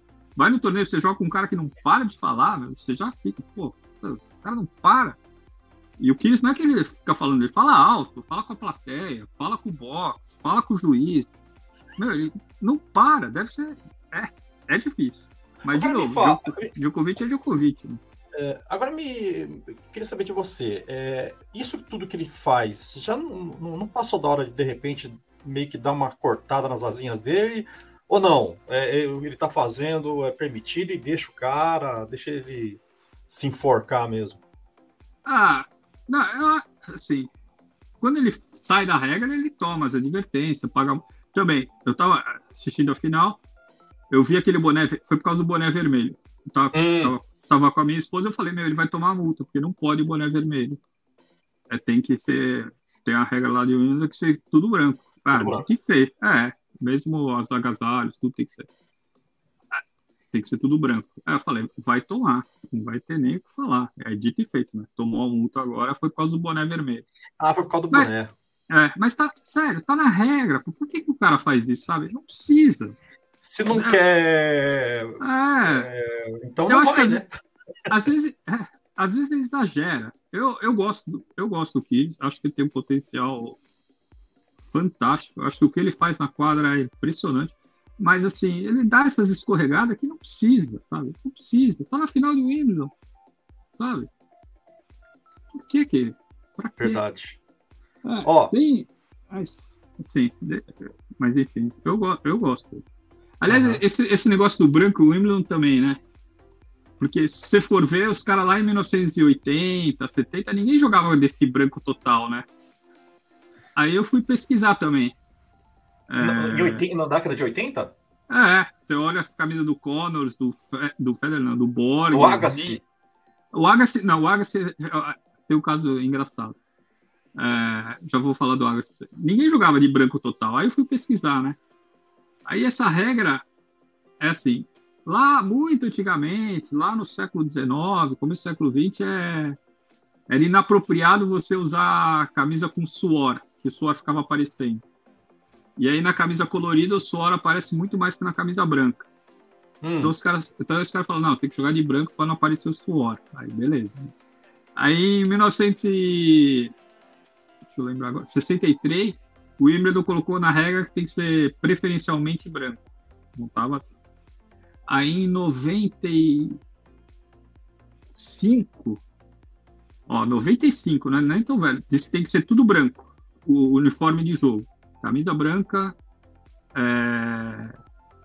camisa branca, calção branco, meia branca, tudo branco, uniforme de jogo. Em 95. E só em 2004 é que obrigou tudo branco. Agasalho, boné, munhequeira, ou seja, não é a tradição. Os caras de Wimbledon são bons em marketing. Em 2004 que é obrigado a ser tudo branco. Olha só, cara, não sabia. É, se olhar a foto, eu fui ver a foto da premiação do Eixo, da final do Eixo contra o Connors em 75. Meu, o Eixo tá com o agasalho verde escuro, o Connors vermelho. Sabe? É Nossa, muito, vou buscar é muito... isso aí, não sabia. É, é, muito engraçado. Olha as fotos do Borg, do McEnroe. Acho que o Pet Cash, ou Pet Cash ou o Landel, a camisa que eles jogam no final é branca principal, mas é toda cheia de detalhe, estampa. E o agasalho do Waste do Collins, então, nada a ver. Os caras, um tá verde escuro, tudo escrito. É, é, curioso. E aí, só que o Wimbledon conseguiu vender essa história de tradição, que no fundo é desde 1900 95 para o uniforme de quadra e 2 2004 só para o branco total. O, o Agassi, ele tem uma história que é curiosa. Ele ficou dois anos sem jogar o Wimbledon porque ele queria usar não branco. Assim, o Wimbledon é, tinha que ser é, preferencial branco. A camisa tinha que ser branca, mas podia ter estampa, podia ter várias, vários, vários detalhes, vários desenhos, como tinha. Dá uma pesquisada, você vai ver. Tá cheio de branco. É branco, mas tem um monte de coisa na, nas camisas das pessoas. E o Agassi, ele, não, ele queria jogar de colorido. E aí o Wimbledon falou, não, você não vai jogar colorido. Não pode. E aí o que, que ele fez? Ele voltou em Wimbledon, aí ele foi o primeiro cara que jogou tudo de branco. Ele fez de propósito, ah, não pode jogar colorido, tem que ser branco, então, mas eu vou jogar branco, branco, branco. Ele foi o. Acho que foi em 92 ou 93. Ainda cabeludão? Não, já tava careca. Já tava mas, careca? Já, mas tudo branco, tudo branco. E aí acho que os caras gostaram e dois anos depois virou virou obrigatório tudo branco. Cara, quem diria, hein? É, no fundo foi o Agassi que, com a reverência dele, que é. inventou esse negócio de ser tudo branco. Que, que interessante, não sabia. É. Vou, vou buscar isso aí que você está falando. É.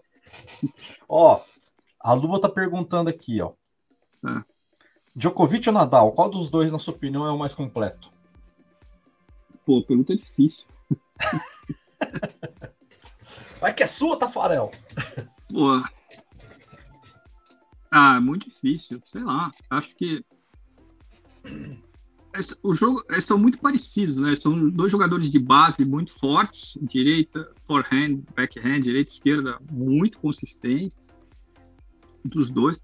Acho que eles têm um estilo um pouco diferente, que o Nadal vai mais para o forehand dele do que o Djokovic. O Djokovic já é, é, é muito seguro tanto com o backhand como com o forehand.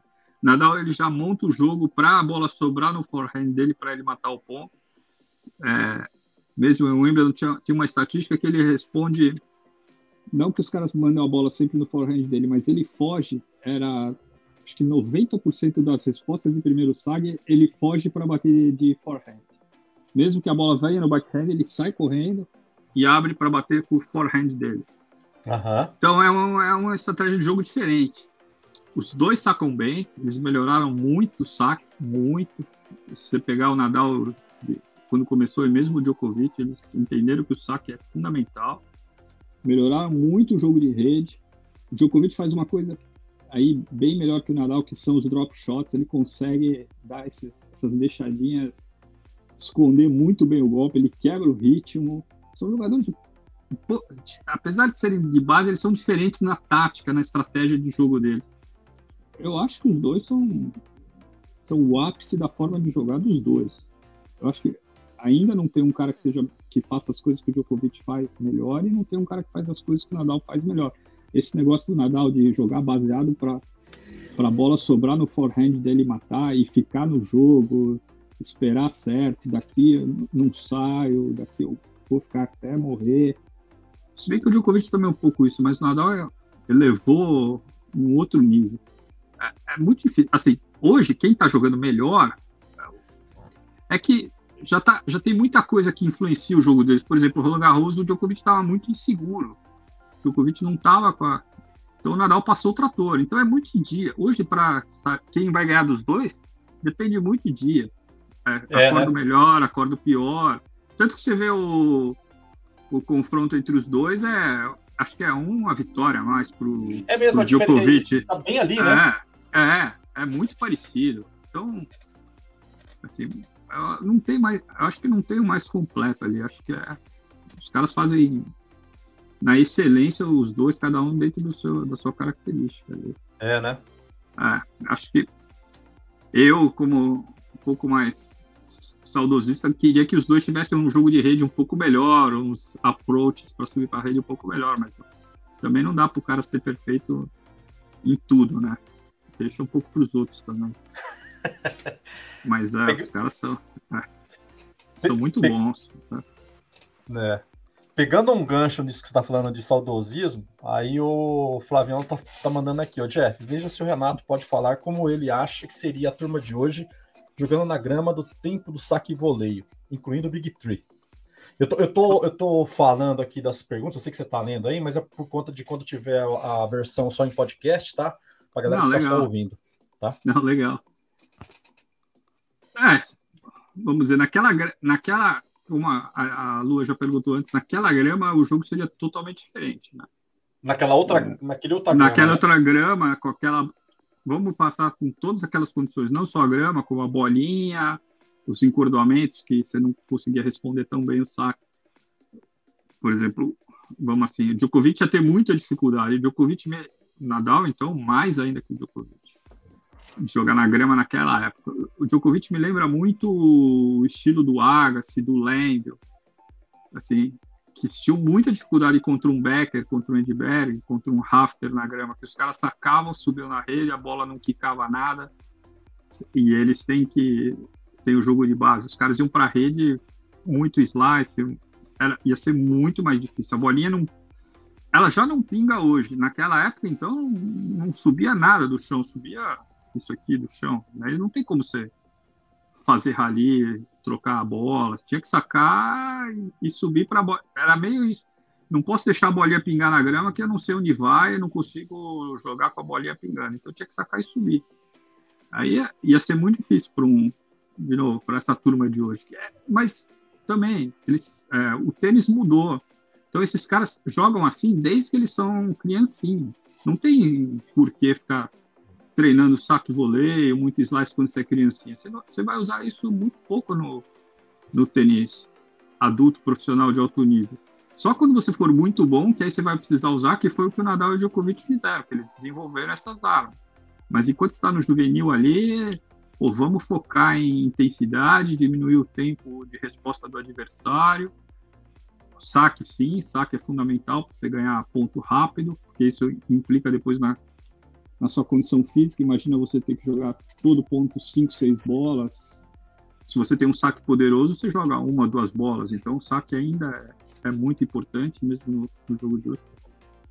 Mas curiosamente, quem ia jogar bem naquela época ia ser o Kyrgios. Falamos aí do Feliciano Lopes, é, Federer, mas o Federer também pegou a transição. Não tem mais muita gente que joga. Outra coisa, o pessoal fala, ah, mas o Wisner ia ganhar um monte de. Não, não ia, porque o Wisner ele tem um outro problema. Ele é muito lento para essa transição do, do saque chegar na rede. Por ele ser muito grandão, muito pesado, você fala? É, é, ele é lento. Ele não consegue chegar rápido na rede. Então, é, os rolês dele não são bons. É, não ia. Tanto que o Wimbledon é o pior. Sabia disso? O Wimbledon é o pior dos grandes lances do Wisner. É o que ele vai é. mais mal. É, é o que ele vai mais mal. Então, naquela época, tudo bem, ele ia jogar bem? Ia, mas dificilmente ia ganhar também. Você, na verdade, os caras que iam se dar bem é tipo. Melhor, né? É tipo o Federer, que, é, que o pessoal na época falava. É, um, é o cara que joga em todas as superfícies, sabe sacar e volear, sabe dar slice, responde bem. O Kyrgios, a mesma coisa, é um cara que saca e voleia, responde bem saque, dá deixadinha. Mas são pouquíssimos tenistas. Não, não lembro de outros que tem esse, que joga desse jeito hoje em dia. Mas, de novo, não, não tá errado. O tênis mudou. Mas, é, assim, você pegar o Nadal, um, um, um Djokovic, um Medvedev, talvez o Zverev, que saca um pouco melhor. Se desse melhor, né? é, se desse melhor na, naquela época. Mas é, é, é muito, muito... É outro jogo. Uhum. E aí eu fico lembrando do, do Agassi e do, do Lênio. Eu acho que se as condições foram forem se, você, se aquela época foram essas condições de hoje, eu acho que o Lênio e o Agassi iam ter iam estar nessa briga aí de 20 não sei quantos slams e tal. eles têm um estilo bem parecido com o que é hoje, que o predomina hoje. Mas assim, é, é, é, são poucas trocas de bola, é subida na rede toda hora, aquele jogo quase que aéreo, né? O que você fala né, de antigamente? É. é. Saque, saque voleio, né? Saque voleio. É, saque e vai pra rede. Porque, ainda mais para um grandalhão, esses caras grandalhões igual o Wisner, pegando a bola, quicando desse jeito aqui, o joelho do é. cara. É, é, não, não é. Tem que. É, é outro jogo. Não consegue. É. Então tem que ser cara que saca um ótimo saque e um ótimo voleio. Não adianta uhum. só sacar que não vai ter muita chance também. Mas é interessante dar umas revisitadas dessa. Uma... Tudo bem que assim, não tem como comparar muitas coisas, porque são... mudou tudo, né? Mudou. Mudou. A, mudou a bola, mudou a preparação física dos caras, mas. Ah, mudou é, tudo. É interessante. É. Ah, tudo. É bem diferente. Não, é quase outro esporte. é. Quase outro esporte. É. Ô, Renato, é, ah. eu já tô indo para os finalmente aqui, já tô mais de uma hora te segurando aqui. Não, que, hora, que, hora, que horas são aí? Agora 10 para 5 aqui, 16 e 48. Ah, você tá, você, você, tá atrás, né? Tá. É, 4 horas também. Tá. Eu tenho uma última aqui para te fazer, que é o seguinte. A gente tem um. A galera lá do, do, do, do blog do Paulo Preto, a gente acabou criando é, um grupo lá no WhatsApp, e essa semana, acho que foi ontem, é, rolou uma discussão lá que em cima dessa situação do Djokovic, né, por conta de vacinas e tal, da, da né, e aí provavelmente ele não vai poder jogar nenhum torneio nos Estados Unidos e o Australian Open. O que, que você acha que pode acontecer? Acha que pode haver alguma mudança aí no meio do caminho? Ele acaba jogando um, alguma coisa ou a situação deve permanecer como, como é essa mesmo? O que, que, você acha disso? Dessa situação toda? Ah, aqui nos Estados Unidos, ele só, só vai jogar se cair essa exigência de ter que ter vacina para jogar. Não vão fazer licença especial para ele. Ainda mais que tá tendo, vai ter o torneio, o Campeonato Mundial de Atletismo aqui daqui uma semana. E quem não está vacinado não vai participar do Campeonato Mundial de Atletismo. Quer dizer, pode, pode ser o Pode ser o Zamboit, se tivesse Bolt ainda... na melhor fase. Não tem é, essa. É, não tem essa. Então, tá tendo campeonato mundial e todo mundo teve que, teve que se vacinar para vir participar do campeonato mundial de atletismo. Então, assim, há uma esperança tal de relaxarem essa exigência tal, mas não é certeza e ninguém sabe se vai acontecer ou não. É, então tem que esperar para ver. É, teve um, mais ou menos um mês atrás, tinha exigência de você tinha que estar vacinado e ainda você tinha que ter o exame de teste negativo. Hum. Isso há um mês atrás. Há um mês atrás revogaram a exigência do teste negativo. Agora você só precisa estar vacinado. Quer dizer, pode ser que. Vamos ver como vai ser os próximos meses nessa questão aí, se vão relaxar isso ou não. Na Austrália, o problema é um pouco diferente. Eu não tenho acompanhado certo, mas parece que você já não precisa ser vacinado para entrar lá. O problema do Djokovic é que quem é deportado tem que ficar três anos sem entrar. Pois é. É, e aí, mas isso dá para fazer se o primeiro-ministro revogar lá, te der um perdão, aquelas coisas. Mas eu lembro que o primeiro-ministro tinha ficado nervoso, lembra? O primeiro-ministro da Austrália tinha ficado nervoso na época. Não sei se ele vai revogar assim, não. Vamos esperar, mas até lá tem tempo. Se tiver alguém fazendo pode... meio de campo aí, né? É, sabe? se alguém convencer o primeiro-ministro a dar o perdão para ele. Já não é mais a questão da vacina ou não vacina, já é mais essa questão aí política mesmo, né? Política, né? É, ele disse que não foi culpa dele, né? Que ele jamais teria ido para lá se não tivesse dado a garantia que, que ele ia poder jogar, né? Porque daí vai ficar um. Se, se caso ele não poder jogar Estados Unidos e, e, e Austrália, vai ficar um buracão aí, hein? Vai. E, e ele que já está com 36? 5. 35, é, né? É, 35 para 36, né? Fica difícil, né? Já está é... difícil. Se a gente pensar, já está difícil para ele. É. É, não tá, não tá mais como era antes. Uhum. Vamos, se a gente olhar bem, ele pegou uma chave boa, não pegou ninguém muito forte até, até o Sinner, que o Sinner deu uma, sentiu a responsabilidade. O próprio Djokovic falou quando o Sinner entrou na quadra, ele não tinha nada a perder. Quando estava 2 a 0 para ele, ele tinha muito a perder e eu senti que ele deu uma diminuída. Pô, se o próprio Djokovic falou isso, você vê que o Djokovic ganhou mesmo no, nessa força mental, nessa coisa de não desistir dele. Tanto contra o Sinner como o Kyrgios. Uhum. Então já tem mais gente que já tá podendo ganhar dos dois. E a cada, cada dia que passa fica difícil. Vai ficando difícil. Ô Renato, e o Sinner tá jogando demais, hein? Tá, mas ele precisa, precisa resolver isso na cabeça dele, né? Vamos é... ver como é que é. Ganhando 2 sets a 0, jogando melhor e de repente sente. Putz, Vamos ver é... como é que vai os próximos torneios. Mas ele parece que é um cara que, assim, ele não.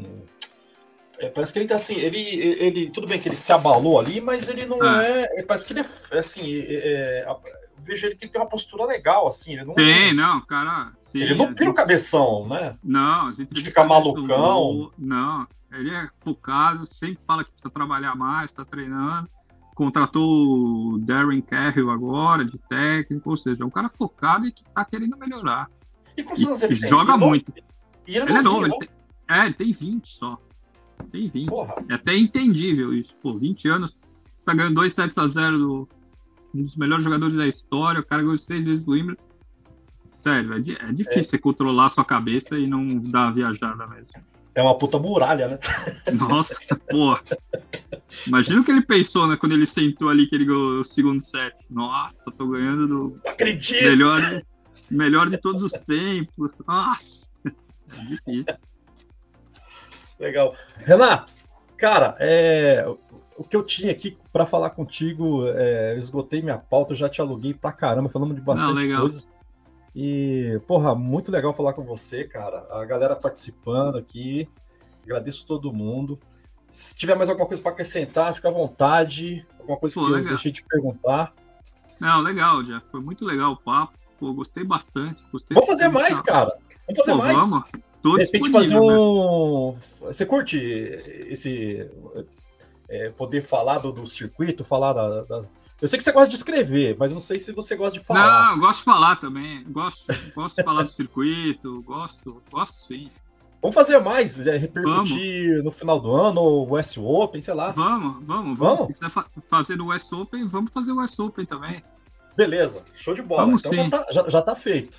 Pô, legal, vamos sim. Depois o De repente a gente fica uma também. tradição aí. Pô, legal, obrigado. Né? E chama a galera aí para ajudar, para comentar, mandar pergunta, e aí a gente vai repercutindo. Eu vou fazendo a ponte aqui, você vai você vai tá. fazendo os teus comments.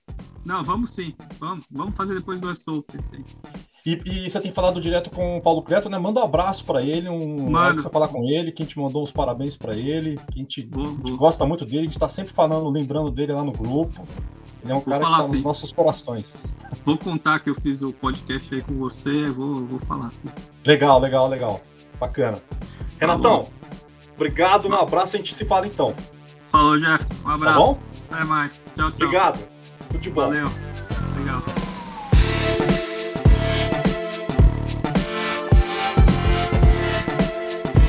Tenistas em Ação. Uma sacada de podcast.